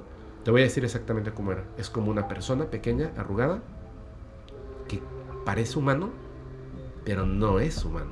Supongo que notas que hay algo que no, no termina de Sí. cuadrar. Es como que parece, pero no es humano. Pequeñito, pero no es como una persona de baja estatura, ¿no? No es como este, una pequeña persona, es una persona reducida, no como los bebés que tienen la cabeza grande y tal. O sea, es una. es diminuto. Y además está como arrugado y está vestido. Descalzo, tiene los pies grandes, o sea, más grandes de lo que debiera ser un pie para ese tamaño de cuerpo. Sí, sí, la proporción no está, no está proporción proporcionada. está- Tiene cabello, tiene barba, eh, está como su ropa, que es lo que, lo que me llamó mucho la atención, me dijo, es como andrajosa. Me dijo, no sé si, si ustedes utilizan esa palabra los Sí, sí, mexicanos. Y le digo, sí, o sea, es una palabra, tú también, en Venezuela, sí. o sea, se conoce perfectamente. Y le digo, pero estaba rota, sucia, algo así. Y me dijo, no. Dice mi mamá que es como si esa ropa, que obviamente no tiene, no tiene bordados, ni botones, pero es tela, o sea, no es piel, es, es como una tela, como si esa tela en algún momento hubiera tenido como que un color y la dejaras tanto tiempo en el sol Así como las camisas blancas que se que amarillentan. se ¿no? quedan Ajá. amarillentas, andrajosa. Es eso. Y me hizo recordar como eh, en la serie esta de Lost, Sí, cuando sí. encuentran a los otros y están vestidos andrajosos, pero es un disfraz. ¿Me entiendes? Y sentí que era como, o sea, como hablando con ella sentí eso, ¿no? Que no es un ser humano, pero parece un ser humano. Y además es este, está como vestido, como tratando de confundirnos, ¿no? Porque te hace pensar mucho el hecho de que es andrajoso, pero es falso, ¿sabes? Es raro. Está descalzo, ¿por qué? La cosa está en que este duende, un día, convence a la mamá. Le está diciendo que tiene algo, tiene un regalo para ella. Tiene algo, tiene un regalo para ella. Y le dice, por favor, acéptalo. De verdad no va a pasar nada, acéptalo. Y ella le dice, no, no, no, no, no, no, no. Y le dice, acéptalo, de verdad, te va a servir. Y ella, movida por la curiosidad, le dice, ¿qué es lo que me quieres dar? Y le dice, te voy a dejar un papel con algo escrito. Y tú lo vas a usar. Y deja un papel que tiene unos números escritos. Piensa un momento, un papel con unos números escritos, ¿qué es? ¿Para qué te serviría un papel con números escritos? Contraseña o algo. Para jugar a la lotería. Ah, Entonces, ella ve los números y lo primero que piensa, la lotería. la lotería. Iba a jugar a la lotería. Discul- Disculpa que te interrumpa. Ahorita recordando lo que dijiste del duende. ¿Tú te imaginas que esa no sea la forma del duende? Sino que la forma más presentable Exactamente. para estar a, Eso es lo que yo creo. Ajá. Eso es lo que yo creo. Ajá. Cuando le, le da el papel, bueno, le deja el papel con los números, ella los ve, piensa, esto es para jugar a la lotería. Iba a jugar a la lotería y decide no hacerlo por un detalle, que es súper interesante. Los números era el día de nacimiento de cada uno de los miembros de la familia. Que era seguramente lo que iba a pedir a cambio. Exactamente. Iba a pedir a cambio a alguien de la familia. Y decide no jugar. Y dice, bueno, obviamente esto no va a funcionar porque son los números del, del día del nacimiento de cada uno de los familiares. No juega con los, con los números. Es el sorteo de la lotería. Y, si Y el premio mayor fueron esos números. El duende regresa. Y ella le dice que no jugó. Le regresa su papel. Y el duende se pone como loco. Me preguntaste hace un momento, ¿tú crees que no se ven así, sino que ellos se hacen ver como si fueran así. Sí, la forma más, a lo mejor más digerible para nosotros. De... que tiene la, la- o sea, tiene una manera de, de modificar su aspecto físico. Dice que el duende se enojó tanto que hizo un berrinche y empezó a chillar y a gritar y agarraba cosas y las tiraba y corría de un lado para otro. Se puso histérico, o sea, se puso furioso el duende, pero dice que la, la mamá, que cuando se puso furioso, su piel cambió, se volvió como rojo oscuro. O sea, cambió, ya no era un humano, ya no era como un pequeño Ajá. humano, era como otra cosa. Estaba tan furioso que estaba como dejando ver su verdadera forma, ¿me entiendes? Y desapareció. Ella sabía, porque después se lo reclama el duende, y le dijo, tú sabes que si yo jugaba con esos números, te ibas a llevar a alguien de, de mi familia, y no te lo voy a permitir. Y el duende le dijo, pero ¿cómo sabes eso? Y le dijo, porque en mi familia, desde uh, lo que te contaba, sabemos los trucos que hacen ustedes. Sabemos de brujería, sabemos de magia, sabemos de muchas cosas. No me vas a engañar. Y le dijo, te pido una disculpa. Tienes razón. Pero es que yo quería darte algo a ti. No lo voy a volver a hacer. Ella, la mamá, sabe el nombre del duende. Pero está súper claro que no lo va a decir. Porque si lo dices, lo atraes y cierras un pacto. ¿Qué es lo que hace la mamá ahora? Lo ignora. Cuando aparece, se va a otro lado. Si le habla, no le responde. Si la gente le pregunta del duende, incluso su familia por medio de un WhatsApp, no responde. Ahora, antes se molestaba, me escondieron cosas y lo comentaba. Ahora cuando le mandan, oye, seguro fue el duende, pone un emoji o, un sticker que dice, eh, Dios nos bendiga a todos. O sea, cambio de plática totalmente. Sí, sí, sí. Ya no hablo de esto porque sabe lo peligroso que son. Me encantó la historia del duende que Está cuenta, muy porque heavy. además es una historia que continúa. Está heavy, ¿no? Sí, sí, sí. Imagínate si hubieran jugado a, a esos números. Qué chistoso, ¿no? O sea, que sean los números de la fecha de nacimiento de todos los miembros de la familia. ¿A cuál se hubiera algo, llevado? algo maquiavélico hasta cierto punto, ¿sabes? Sí. Y aquí en, en Yucatán dicen que los aluches, que serían como los duendes. Dicen que se llevan a las personas, a los adultos, los castigan tratando de convertirlos en ellos. Ya lo conté en una historia pasada, algo que me contó directamente un invitado. ¿Qué pasó aquí? Y que eso supuestamente es un hecho real. Y otra, que se llevan a los niños, a los bebés. Porque cuando son bebés, sí logran convertirlos. Y lo que tú ves como un duende, en algún momento fue un humano que se robaron. Qué raro, ¿no? Sí, sí, Es como maquiavélico, es un ente. No sé, su naturaleza es maligna, por así decirlo. Esto puede ser. Pero por ejemplo, ahorita en que tú decías de que el duende se disculpó de, de lo que iba a hacer, ¿crees que haya un componente, un componente de maldad? ¿O es algo que así está hecho? O sea, o sea para él darte un regalo, él- en su lógica tú tienes que dar algo a cambio. Sí. ¿Pero crees que venga de la maldad, maldad, maldad? o- No creo. Yo creo que para él, por lo que contaba, de que, de que el duende está como aferrado a la mamá, Ujú. eh, para él es una forma de dar un regalo. O sea, imagínate, te vuelvo millonaria. Sí, sí. Claro, a cambio me tengo que llevar a uno de tus hijos. Pero a lo mejor desde el punto de vista del duende, no es tan importante un miembro de la familia. Es lo que te decía, o sea, quizás su naturaleza es maligna, no es que sean malos. Si quizás su naturaleza es maligna, ¿no? Digo, los perros, por ejemplo, cuando nacen, los, los perritos, si ven a uno que es muy débil y sobrepasa la cantidad de, de pezones para alimentarlos, pues se acuestan encima del bebé hasta que lo matan. Y uno diría, wow, eso es súper maligno. Pero desde el punto de vista del Sí, perro no, es la supervivencia de la especie completa. Entonces, igual para el duende lo que a lo mejor para nosotros es algo maligno, para él no. De hecho, le estaba haciendo un regalo. Qué raro, ¿no? Está muy heavy esa historia. Sí, y que lo escuchan y bueno, o sea, son... o sea, está heavy, está heavy. Y me enseñó un grupo de objetos que uno es un regalo del duende. Hay una cosa que, que voy a comentar. Yo no sabía si lo que me contaba era real o no. Y yo siento que hay como... Vamos a dejarlo así. Hay algo que te deja como un detalle en la vida que te dice a ti específicamente, tú puedes entender que esto es real por esta razón. Cuando me enseña estos regalos, Son tres objetos, faltaba uno. Me, dijo, falta un objeto que es específicamente así. Los tres objetos que me muestran, yo ya los había visto. Esos tres objetos los tenía un familiar mío. Idénticos. Son tres objetos que esta persona, este familiar mío, obtuvo de tres partes distintas del mundo. Me enseña y me dice, yo no sé cuál de estos es, porque los otros dos son regalos que le han dado a mi mamá. Y ella los cuida como si fueran tesoros, porque se los regalaron de otras partes del mundo. Pero uno de estos es un objeto que le regaló el duende. Yo cuando los vi, inmediatamente sabía cuál era el objeto. Ella no lo sabe, pero yo sí. Porque esos objetos que esta persona obtuvo, uno de esos objetos cuando lo obtuvo, este familiar, apareció un duende. Por eso sé que ese objeto es un duende.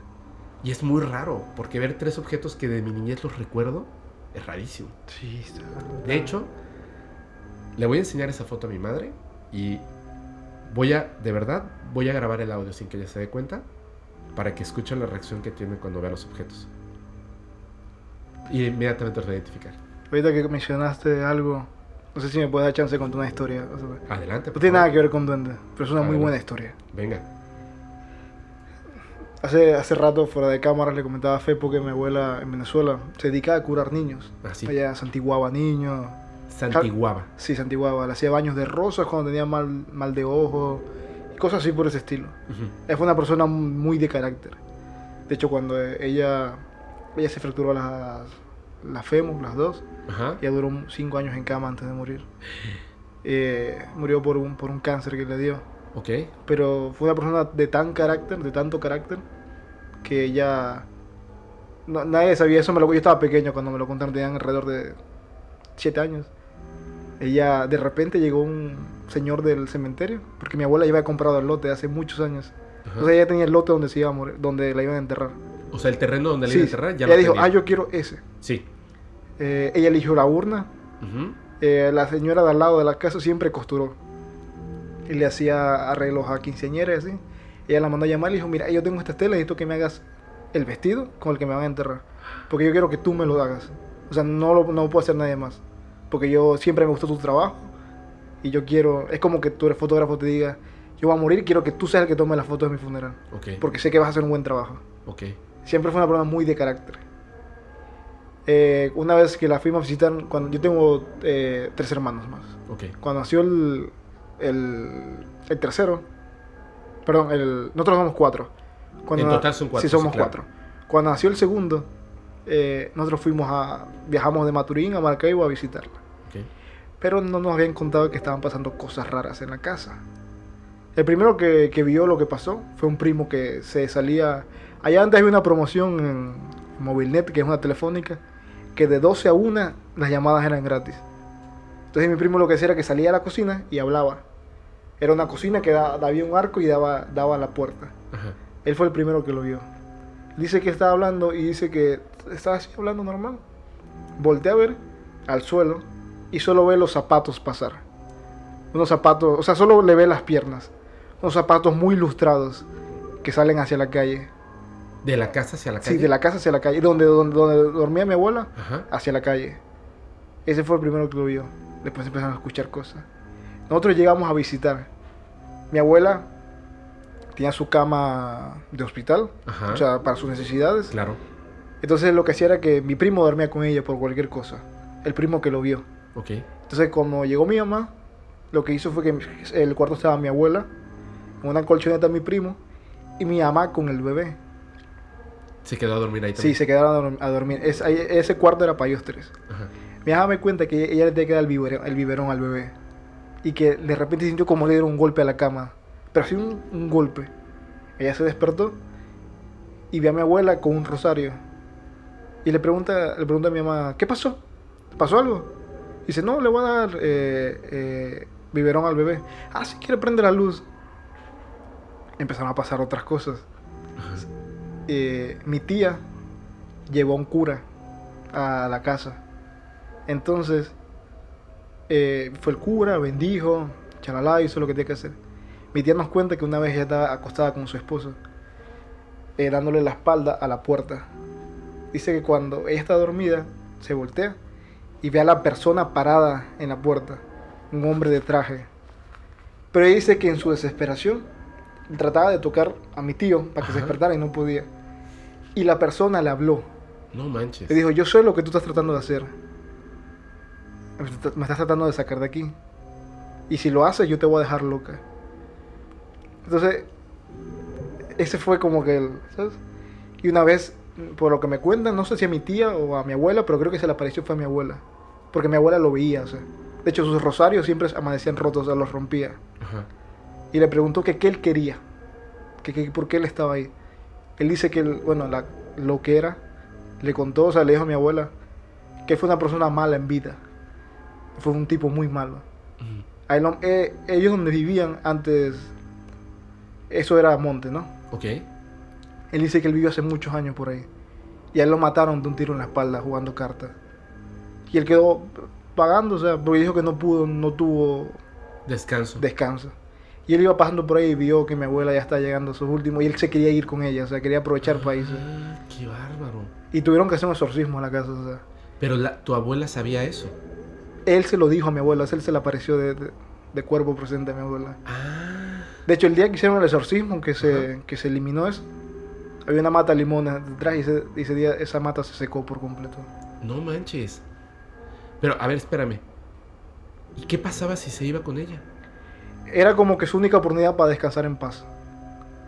O sea, es como si él estar atrapado en esta vida era Sí, como el infierno, ¿no? El infierno para él, porque, o sea, ¿qué digo yo? Un ejemplo, murió en los 60, o sea, esto pasó en 2008. Se llevaba 40 años vagando. 40 años 50. vagando. ajá. Y entonces él no podía cruzar porque no tenía permitido cruzar. No, no, no. Y posiblemente iba, Porque- iba a hacer que tu abuela se quedara y él pasar, ¿no? Sí, porque eso fue lo que le dijo a mi abuela, que él fue una persona en vida muy mala. Mató, qué cosa. De hecho, él, él, él le cuenta que así fue la forma que él murió, jugando cartas. Alguien llegó y le pegaron atrás. un tiro por la espalda. Y, y- pero ya después del exorcismo ya no volvió a aparecer. Más nunca. Y tiempo después murió tu abuela. Tiempo después murió mi abuela. Que, pero todo esto ocurrió en el lapso en el que ella ya estaba preparando su muerte. No, eso pasó mucho antes. Te digo yo, pasó esto y como al año fue que ya mi abuela estaba un poco mal. Ah, bueno, sí, pero, pero, o sea, ya estaba ella en cama cuando Sí, pasaron sí, ya estaba en cama, ya estaba en cama. Todo eso. Todo eso pasó cuando estaba en cama. No manches, bro. Wow. ¿Sabes qué? Ay, mira, ya está. Voy a dejar de golpearme. Este. Le pedí a un amigo que me, que me mandara una historia en audio. No me la mandó, pero me acuerdo de la historia. Entonces yo lo que quería era que él la contara. Eh, como no me la mandó, la voy a contar yo. Me voy a atrever a contar porque además es muy cortita, pero está muy padre. Resulta, y mejor así porque se mantiene anónimo. Resulta que él, este, su abuela, había sido una mala mujer. Y literalmente nadie la quería. Pero nadie la quería. O sea, era así de que él dice que recuerda que de niño, pues no iban a visitar a la abuela, porque nadie la quería. Era como forzosamente así de que, ay, tenemos que ir por X y Y razón. Y cuando llegaban, la abuela los trataba mal a todos, a sus hijos, a los nietos. O sea, era mala persona. Nadie la quería. Y de hecho hablaban de que, ¿por qué es una mala persona, no? Y ya. Entonces, un tiempo después, cuando él ya estaba, pues, ya tendríamos que 23 años quizás, eh, 22 años, él estaba, eh, creo que en la Ciudad de México, y de repente se entera que su abuela se está muriendo y está en un hospital. Él es una muy buena persona. La verdad es que él es una muy buena persona, lo reconozco, es una muy muy buena persona de gran corazón. Y aunque sabía que la abuela era mala, siempre lo trató mal y a todo el mundo trataba mal y era mala, le dio mucha tristeza el hecho de que nadie estaba, la iba a ver al hospital a la abuela Sí, que fuera a morir sola. que fuera a morir sola. Y entonces él fue y dice que llegó y que la abuela le dijo, ¿qué haces aquí?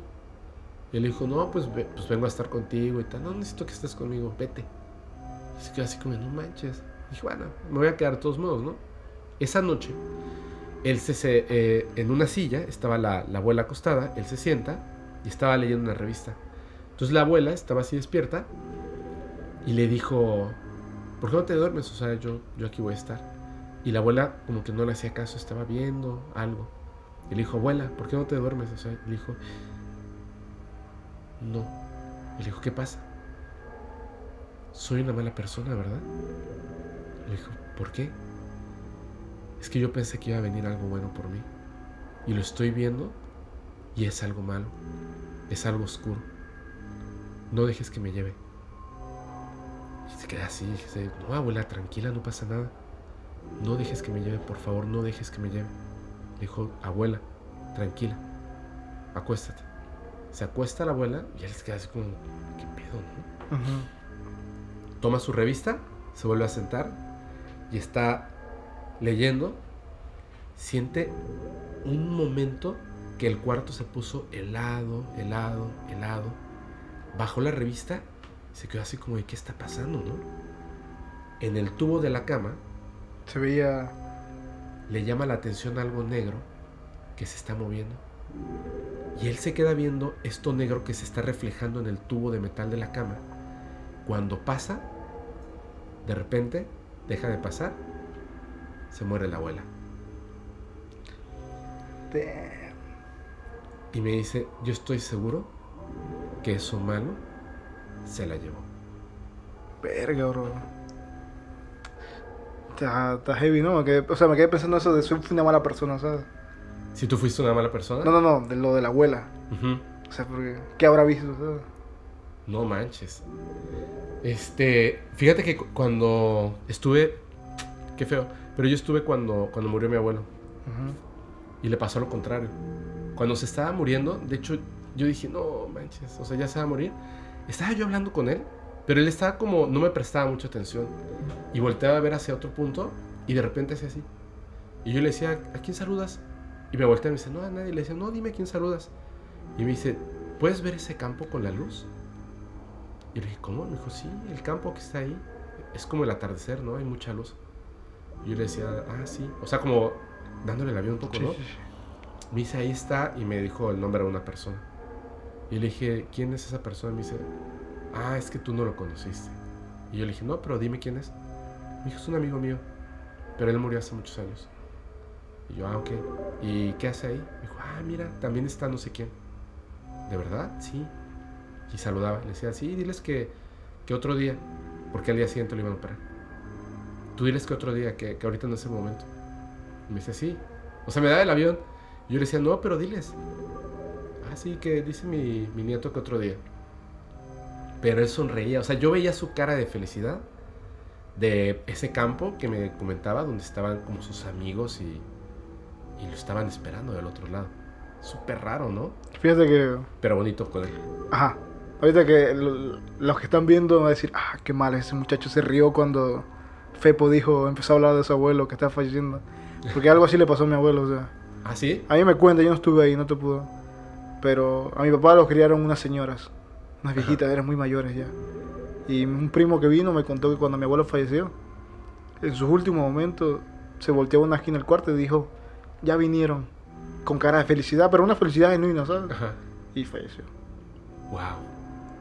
Entonces, yo creo que este tipo de cosas, como lo de fui una mala persona, nos puede asustar. Este tipo de cosas siento que nos puede dar un poco de consuelo, ¿sabes? Y nos deja un aprendizaje bien fuerte, ¿no? Sí. Hay que ser buenas personas. Sí, todo se paga, sean buenas personas. A mí me da mucha curiosidad saber qué hay después de la muerte. Mucha igual, curiosidad. Pero no te quiero saber todavía. Pero, pero al mismo tiempo es una calma el saber que en algún momento lo voy a saber, ¿sabes? Exacto. Entonces, tengo curiosidad de saberlo ahorita, pero digo, bueno, no importa. En algún momento lo sabré, como todos. Y siento que va a ser algo espectacular. Algo, algo bueno. Debe de ser así. ¿Tienes una historia? Ah, sí. Está. No es mía, de una conocida, amiga de mi novia. Ah, que por cierto, le voy a mandar un saludo.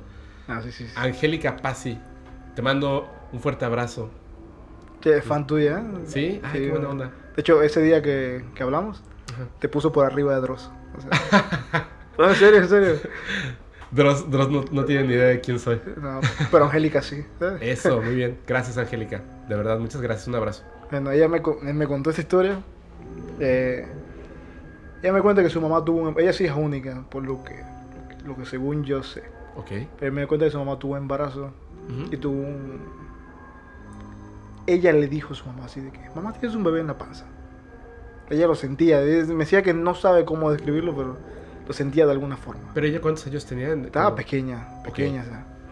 Ay, mamá, tienes un bebé. Y su mamá fue por eso, se hizo la prueba de embarazo y descubrió que sí está embarazada. No manches. Lastimosamente la mamá tuvo un aborto espontáneo. Uh, Eh, ella, la mamá se enteró, fue al médico hacerse un legrado. ujú. Y ella me dice que ella se acercó a su mamá y le decía, mamá, ¿por qué el bebé no está moviéndose? No, está dormido. No, no, mamá, pero es que no está dormido. O sea, no se está moviendo. Entonces, Angélica me cuenta, Angélica dice que tiene vagos recuerdos de esto. Ajá. Pero su mamá, o sea, es fiel Sí, testigo claro, de, que, sí, claro. de que un día Angélica dijo, ella como que empezó a ir de un amigo imaginario después de eso. Y le decía, mamá, es que bebé está triste porque dice que no lo quieres. No manches. Bebé está ahí. Y está llorando porque dice que tú no lo quieres. Y decía, no, dile que no, y así. Y me dice que Angélica de ese momento tuvo su amigo imaginario. Y era, era bebé. Era como su hermanito. Sí. Su De hecho, amigo. me dice que hay unas fotos o videos, no recuerdo bien, Ajá. de que fueron a, a- a un lugar turístico. Y ella sale, ¿sabes? Como si estuviera agarrando de Así. la mano. No, porque ese día le mostré a bebé el mar. ¿no? Y lo llevé a la orilla de la playa para que viera el mar. O sea, ya no me, no me dijo a qué edad lo dejó de, De ver. Ok, entonces como te decía, hay fotos de ella tomándolo de la mano. ¿Fotos o videos? Fo- no recuerdo exactamente, pero puedo hablar con ella a ver si existe esa, ese material. Angélica, si estás escuchando o viendo este podcast, te pido por favor que me des permiso y me mandes esa foto o ese video y lo mostramos. Yo tapo tu cara para que no se note aunque estás niña, o sea, te tapo por lo menos los ojitos. Pero sí estaría padre que la gente que esté escuchando todo esto, pues vea obviamente la fotografía o el video, ¿no? Es muy interesante.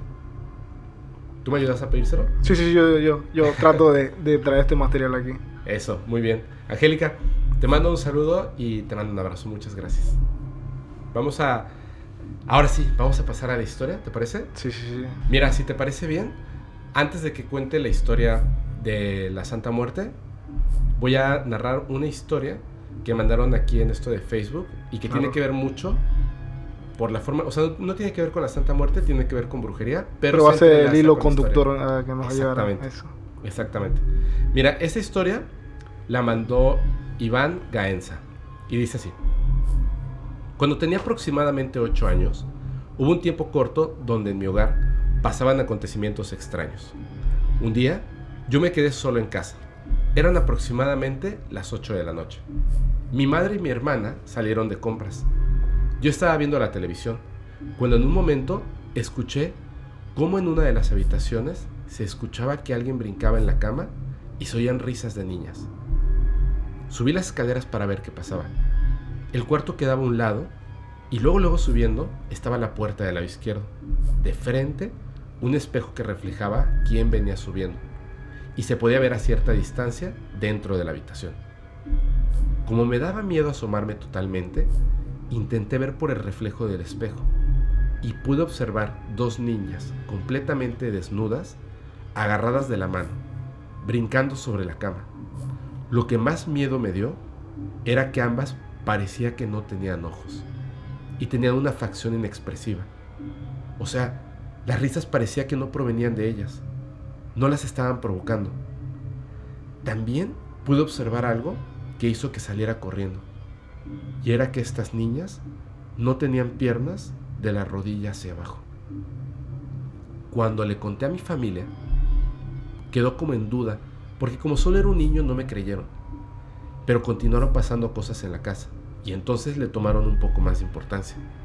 Unas dos semanas después, descubrimos cruces de madera y cadenas de plata en nuestro jardín. Al parecer, nos estaban haciendo un trabajo de brujería. Denso, Está, ¿no? está denso, sí, sí, sí. Que, que esto de las niñas, que se dice que, o sea, obviamente no eran niñas, ¿no? Eran demonios. Demonios, ajá. Pero la forma más, no sé, más fuerte, maquiavélica, no sé cómo decirlo. Es como una burla, ¿no? Ajá, sí, sí. O sea, de, de qué manera... blasfema. Gracias, exactamente, es una blasfemia. Ajá. Eso es lo que están haciendo, es una blasfemia. Tú eres un niño, ves a dos niñas desnudas, sin piernas, sin ojos, brincando en la cama, riéndose. Y además lo hacen de tal manera que tú cuando subas lo veas desde el espejo. O sea, como que le añaden a esta blasfemia, esta burla, dicen que son demonios. Sí, sí. Está tenebroso, ¿eh? Está bastante heavy. Está bien heavy.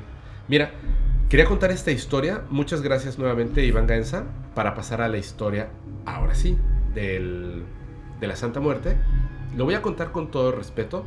Quería eh, dejar esto muy marcado porque todo lo que tiene que ver con brujería, Santa Muerte, etcétera, todo este tipo de prácticas, yo no soy nadie para juzgarlas. Eh, reconozco que son reales, desde mi punto de vista, vuelvo a repetir, reconozco que son reales, les tengo mucho respeto y no quisiera que nadie se ofendiera. Sí, hay que entenderlas como una práctica religiosa más. Pues como una práctica, vamos a decir. ¿no? Yo no, no, quiero que alguien se vaya a ofender que, que practique cualquiera de estas este, eh, pues, bueno, prácticas o que haya vivido alguna experiencia al respecto. Lo que voy a narrar fue algo que no ocurrió directamente en mi familia, pero sí mi madre estuvo involucrada en esta historia hasta cierto punto, ¿no? Entonces, lo voy a contar como es. Antes de empezar esta que va a ser la última historia del podcast, quizá lea una más. Quiero saludar, eh, mandarle un abrazo a Gary Diallo y su hermano Diego, que son fans del podcast paranormal. Te agradezco muchísimo, te agradezco muchísimo los mensajes y que le des like y lo compartas con todos tus amigos y familiares. Muchas gracias Gary, muchas gracias Diego. Ahora sí, vamos a pasar a la historia. Vamos a eso. Y me voy a ir tendidísimo, porque por favor, presten mucha atención, es una historia bastante terrorífica, pero la vamos a platicar con mucho respeto. Dale. Como ustedes bien saben, que lo he platicado muchísimo en el podcast, eh, pues yo muchas veces me acerco con mi madre cuando tengo dudas al respecto de cualquiera de estos temas que tengan que ver con brujería, tarot, eh, magia negra, nigromancia, etcétera, ¿no? Porque ella, siendo una mujer que se dedica a la literatura, entre otras cosas, y que además tiene un gusto muy fuerte por esto, lo estudia y eh, pues lee muchos libros al respecto, ¿no? Entonces, ha vivido muchas experiencias, que algunos podrán creer que son reales o no, no importa, el hecho es que ha vivido muchas experiencias que además están llenas de conocimiento, lo cual me parece muy bueno. Cuando tengo una duda, le pregunto. Acudes a ella. Es como una guía. Digo, además es mi madre, ¿no? Siempre ha sido mi guía, pero es, es como una guía. Resulta que me cuenta, y de hecho se lo pregunté porque recordaba la historia, y le dije, oye, necesito que me cuentes exactamente cómo fue que pasó esto. Tú, creo que tú ya vivías en Mérida, pasó un evento que fue, pues fue una noticia eh, más o menos grande, el hecho de que hacen unos arrancones aquí. Por progreso, ¿no? Exactamente. los, los, arrancones, que son estos que en otros lugares le dicen cuarto de milla. ¿Cómo le dicen ah, en Venezuela? le dicen piques. Piques. Piques, sí. Piques, exactamente. Sí, la carrera recto, ¿no? Que se van recto. Exactamente. Dos coches, ¿no? Sí, sí. Esto obviamente es ilegal. Y yo me acordaba porque alguien me había dicho, oye, vamos al, al este... A los cuartos de milla. A los, ah, los arrancones. y dije, a mí no, no, me gustan los coches. Dije, o sea, mm. tampoco, ¿verdad? O sea, me dan igual. Entonces digo, no, o sea, no quiero ir. Y no fui, pero después vi la noticia. Me pareció impresionante. Resulta que en uno de estos arrancones, uno de los automóviles se puso literalmente en dos ruedas y atropelló a una persona. Ah, sí, creo, creo que había, visto la noticia. ¿Sí lo escuchaste? Sí, sí, sí. sé, sé, que por eso se dejaron de hacer, ¿no? Según yo. Sí. Fue una de las causas. Exactamente, exactamente. Bueno, a ver, ahora contando este hecho, que, que bueno que, que lo recuerdas, Resulta que mi mamá conoció una mujer. Bueno, se la presentaron. No fue exactamente que ella lo conociera. Conoce a una mujer que dice que es bruja y que hace brujería y muchas otras cosas. Obviamente mi mamá le, presta atención y dice, a ver, ¿cómo que haces esto, no lo otro? Eh, se vuelven conocidas y de repente, si estás escuchando esto, no voy a decir tu nombre, lo estoy contando con mucho respeto. Cuando esta persona eh, le, le, comenta todas las cosas que hace, mi mamá pues obviamente le da curiosidad y le dice, hay una persona que vive en un lugar que no es Mérida. Esta persona tiene mucho dinero y en su casa le pusieron un trabajo. Entonces yo voy a ir a sacar esta, esta maldad, o sea, voy a sacar este trabajo, acompáñame. Y mi mamá le dice, vamos, quiero ver. Llegan y efectivamente en el segundo piso de la casa, al final de un pasillo, había un baño. Esta casa la construyeron estas personas, o sea, eh, esta familia de dinero construyen esta casa desde los desde cero. desde cero. Construyen esta casa y ese baño estaba bien. Supuestamente les ponen un trabajo y ese trabajo estaba como alojado en ese baño. Entonces, pasa que un día viene una de sus hijas de visita, se queda en uno de los cuartos de arriba, el cuarto de visita, que al final del pasillo estaba el baño, y en la noche, pues quiere ir al baño, le toca ir ese, a ese eh, baño que está al final del pasillo, y cuando va, el baño se sentía como tenebroso. Ajá. Y ella nota como si hubiese una persona dentro del baño, o sea, algo que se está moviendo. Le parece extraño, se va acercando poco a poco y de repente, de verdad, o sea, hay algo que no es un ser humano, como una masa con dos ojitos rojos que le está viendo, le está esperando, como a la casa. Cuando ella lo ve, pues grita, se espanta, mamá y tal, ¿no? Entonces, ¿qué pasó? Hay una persona o algo ahí, etcétera, ¿no? Prende la luz del baño y ese baño tiene una particularidad. De hecho, cuando prende la luz, o sea, escena terrorífica. O sea, el baño, eh, la luz está como parpadeando, ajá. sí, como a punto de morir ese foco. Resulta que ese baño empieza a apestar. Llaman a plomeros, cambian la tubería, cambian el baño. O sea, tratan de ver qué es lo que está pasando. Básicamente vuelven a remodelar el baño, pero el baño sigue apestando. Vienen eléctricos, revisan la- las conexiones, los focos, los sockets y tal.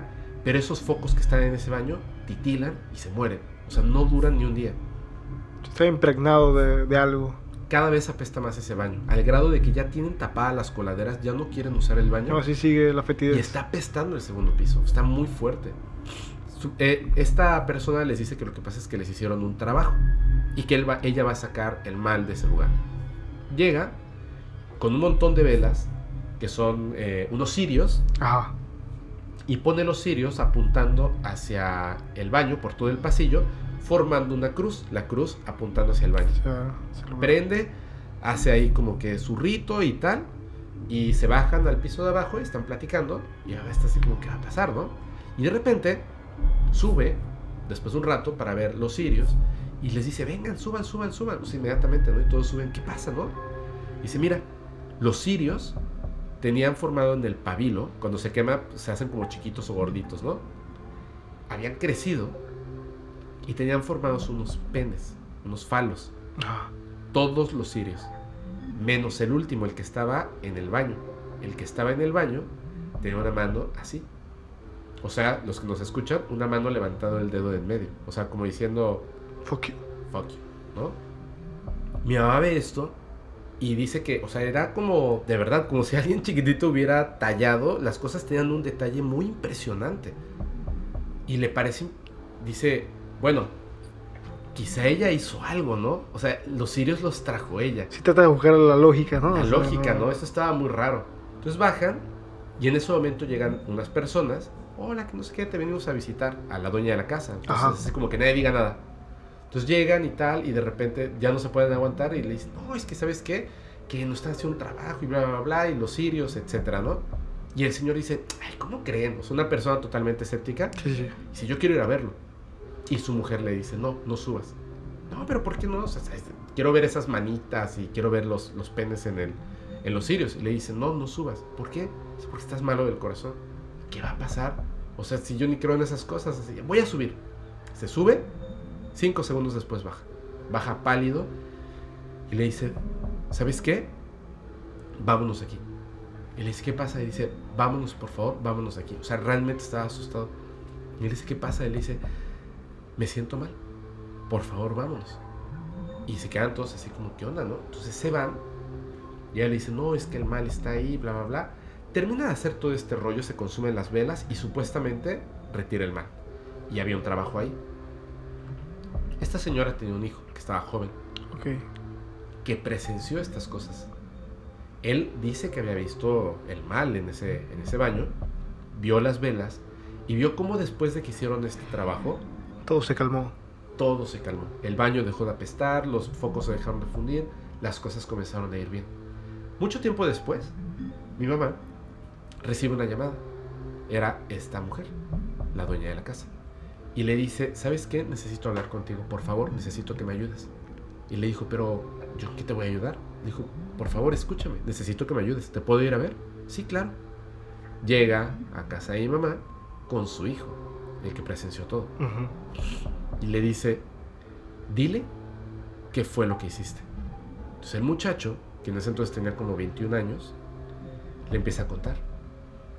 Cuando él vio que eso que hizo esta mujer supuestamente bruja funcionó, la fue a ver y le dijo, yo conozco una chica, yo estoy súper enamorado de ella. pero ella no está enamorada de mí, ni siquiera se fija en mí. ¿Tú puedes hacer algo para que ella se enamore de mí? Y le dijo, sí. Bueno, no exactamente yo. Ella puede hacer algo por ti, le dijo mientras apuntaba a la Santa Muerte. Yo voy a hacer un trabajo para que ella te cumpla eso que tú quieres, pero vas a tener que pagar. Mm. Y él dijo, ok. Obviamente siendo una familia de dinero, Sí, no era un impedimento. no era un impedimento y pagó, pero le pagó a esta mujer, a la supuesta bruja. Hace un trabajo y la chica se enamora de él. Lo nota, él le invita a salir, se enamoran rápidamente y él está súper feliz con la chica. Uno de esos días le dice, vamos a los arrancones. Se van a los arrancones, él iba con un coche que tenía para jugar los arrancones y, le- y ella se queda pues entre el público Sí, sí. compiten y el coche contra el que estaba compitiendo es el coche que se levantó en dos ruedas. Ella, él iba en el otro coche. Ah, ok, ok. Su chica, que estaba entre el público, él dice, y la gente que estaba ahí, que vieron cómo la chica, por eso no se llevó a la gente, el coche, no se estrelló Ajá. contra la gente. Cuando los coches estaban llegando al final y el coche estaba parado en dos ruedas, esta niña camina, se pone enfrente del coche y abre los brazos para recibir todo el impacto del coche. Una persona la alcanza a tomar de la mano y la jala y el coche le pega, pero no le pega totalmente de Porque esa niña iba en piloto automático. O sea, ella. Sí, iba en piloto automático, iba a la muerte. La quitan, la alcanzan a salvar, pero el coche aún así la alcanza a pegar. Obviamente ella va, pero derechito al hospital. Y él, en ese momento, se da cuenta de que le están cobrando porque no quiso pagar. Voy a ser muy claro en esto. Él le pagó a esta mujer dinero, pero no le pagó a la Santa Muerte. Y, la- Sí. y a la Santa Muerte había que pagarle. Entiendan, no voy a decir qué es, pero tenía que pagarle a la Santa Muerte. Como no le pagó, se estaba cobrando. Y él lo sabía. Le cuenta a mi madre, en lágrimas, por favor, ¿qué puedo hacer? Le dice, no sé. Pero no te preocupes, vamos a investigarlo. Siempre se puede hacer algo. Se agarra sus libros, empieza a investigar, empieza a preguntar a otras personas. Y resulta que lo que le dijeron, ojo, en, en esa ocasión, no lo vi en un libro, no lo leí en un libro, alguien le comentó. Lo que tenía que hacer este muchacho era construir literalmente con sus manos una tumba. Pero lo tenía que hacer todo, cortar la madera, darle forma, pegarla. Una tumba bien hecha, Ujú. súper bien hecha. Porque a la Santa Muerte, a la figura de la Santa Muerte, a la que le pidió esto, Tenía que enterrarla. tenía que enterrarla. Todo lo tenía que hacer él, sin ayuda de nadie. Y este muchacho, o sea, tenía que costarle. Y fue lo que hizo. Sí. Compró las maderas, cortó, talló, pegó, armó, que quedara muy bien hecha y la enterró. La chica que estaba en cuidados Ajá. intensivos en el hospital, Hospital. de repente empieza a mejorar, a mejorar, a mejorar y sale del hospital. Lo primero que hace al, salir del hospital es terminar con él. Él sabía que fue el precio a pagar, pero por lo menos la salvó. Sí, sí, sí. Esa es la historia que conozco de un trato con la Santa Muerte, que implica una persona que cobró al respecto de este favor. Por eso repito, todo este tipo de, de cuestiones, creas o no creas en esto, debes hacerlo con mucho respeto. Y yo, de verdad, lo vuelvo a repetir, lo estoy contando con todo el respeto del mundo a las personas que practican eh, el culto a la Santa Muerte o brujería o que creen en esto o que han vivido alguna experiencia al respecto. Solamente es una narración de una historia. Si quieren creerla, está bien. Si no quieren creerlo, también está bien. Simplemente es una historia narrada. Pero dime, ¿tú qué piensas de esto? Está heavy, ¿no? Porque igual que el duende, ¿no? no nadie te da algo a cambio de nada. Sí. Maestro de mi papá siempre, el- una lección que le enseñó fue que no existe nada como un almuerzo gratis. O sea, siempre alguien que te invita a comer es por la intención detrás. Así es. Y está, está heavy, ¿no? Sobre todo el que no es tan fácil, o sea, porque siempre hay un sacrificio, ¿no? Siempre hay un sacrificio. Siempre hay un sacrificio. Oye, a ver si te parece bien. Es que justo lo que hablábamos de los duendes hace rato. Ajá, sí, sí. Perdón que cambie rápidamente. Me faltó una historia que me pareció muy interesante. Mm. Y quisiera cerrar con esta historia. Sí, dale, dale. ¿Te parece? De uno, de uno. Ahí está. Voy a cerrar con esta historia de nuestro amigo Eden Herrera. Y dice así. Hola, ¿qué tal? Aquí va la historia de terror de la familia. Esto ocurrió hace unos 14 años. Mi hermano menor, que en aquel tiempo tenía 5, dormía solo en su habitación. La mayoría de las noches se despertaba llorando o salía corriendo a la habitación de mis padres que estaba a un lado. Una noche, mientras mi mamá estaba en su cuarto, con algo de insomnio, mi hermano comenzó a llorar. Mi mamá enseguida fue a ver qué pasaba y entre sollozos mi hermano le comentó que tenía mucho miedo del hombrecito que estaba en la esquina de su cuarto. Mi mamá intrigada le preguntó, ¿cómo es? ¿Qué aspecto tiene? Mi hermano le dijo, mira mami, pues está muy viejito. Tiene la cara como si fuera de cartón. Está todo arrugado. Trae un sombrero y tiene orejas como de cono de nieve. Y me dice, mata a tu mamá. Mi mamá se asustó muchísimo y comenzó a orar y a leer la Biblia todos los días con él. Dejaba la Biblia abierta en su cuarto y las pesadillas pararon. Espero y les guste esta historia. Está muy mal. Eso, eso sí está muy macabra. No manches. Sobre todo si eres la mamá. Sí. O sea, ¿Y qué te dice? Me dice que te mate, mamá. No manches. Dios mío.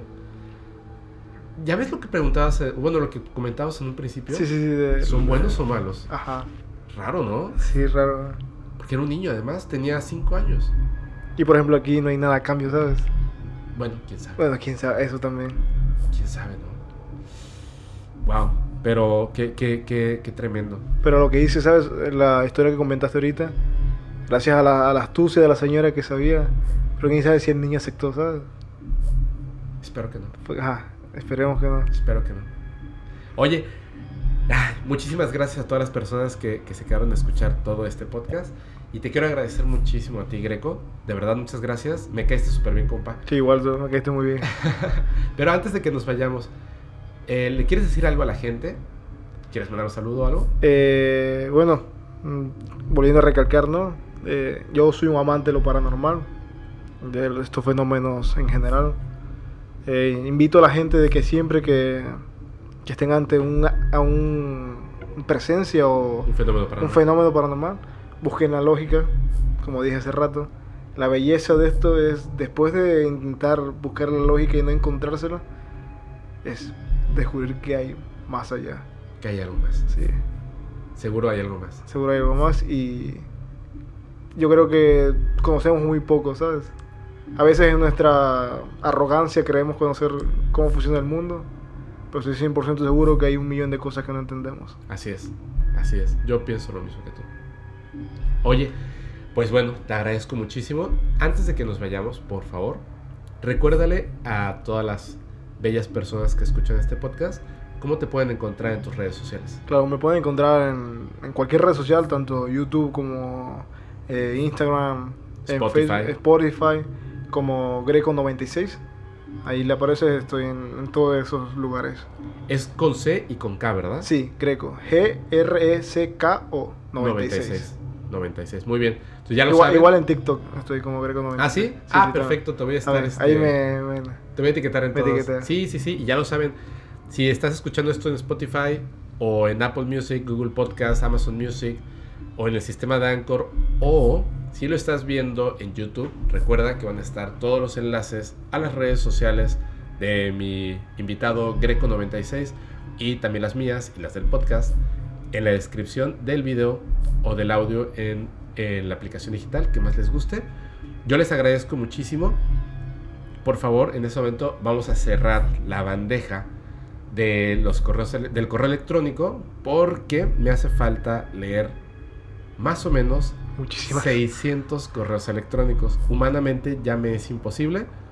Necesito parar un momentito, por favor. Vamos a pausar el envío de las historias hasta nuevo aviso. Ya creo que una semana o dos semanas máximo para que las pueda leer y para hacerlo un poco más interesante vamos a empezar a recibir historias con temática. Les vamos a decir, Manden historias de brujería, manden historias de nahuales, manden historias de ovnis, manden historias de abducciones, etc. De esa manera lo vamos a poder controlar mucho mejor porque me da mucho gusto que se está armando una comunidad de gente que le gusta todos estos temas paranormales, que me hace muy muy feliz y que estamos compartiendo muchas cosas muy padres. Es magnífica, o sea, porque la verdad, o sea, no se imagina la cantidad de, de historias que tiene este hombre, o sea, que les mandaron. Sí. Eso habla muy bien, ¿sabes? Que quieren participar en- y que se sienten parte Y que de... son fenómenos reales. Y si son, ajá, Quiero pensar. sí, sí. Quiero pensar. Les mando un abrazo muy fuerte. Recuerden, yo soy su amigo Fepo. Síganme en mis redes sociales. Pero mejor compartan este video con sus amigos y familiares. Etiqueten a las personas que sepan que les pueda gustar escuchar esto en una terrorífica noche. Y recuerden, eh, lo más importante, si van a escuchar este podcast, se disfruta mucho mejor si lo hacen en una carretera oscura y terrorífica y no tienen a nadie a quien abrazar.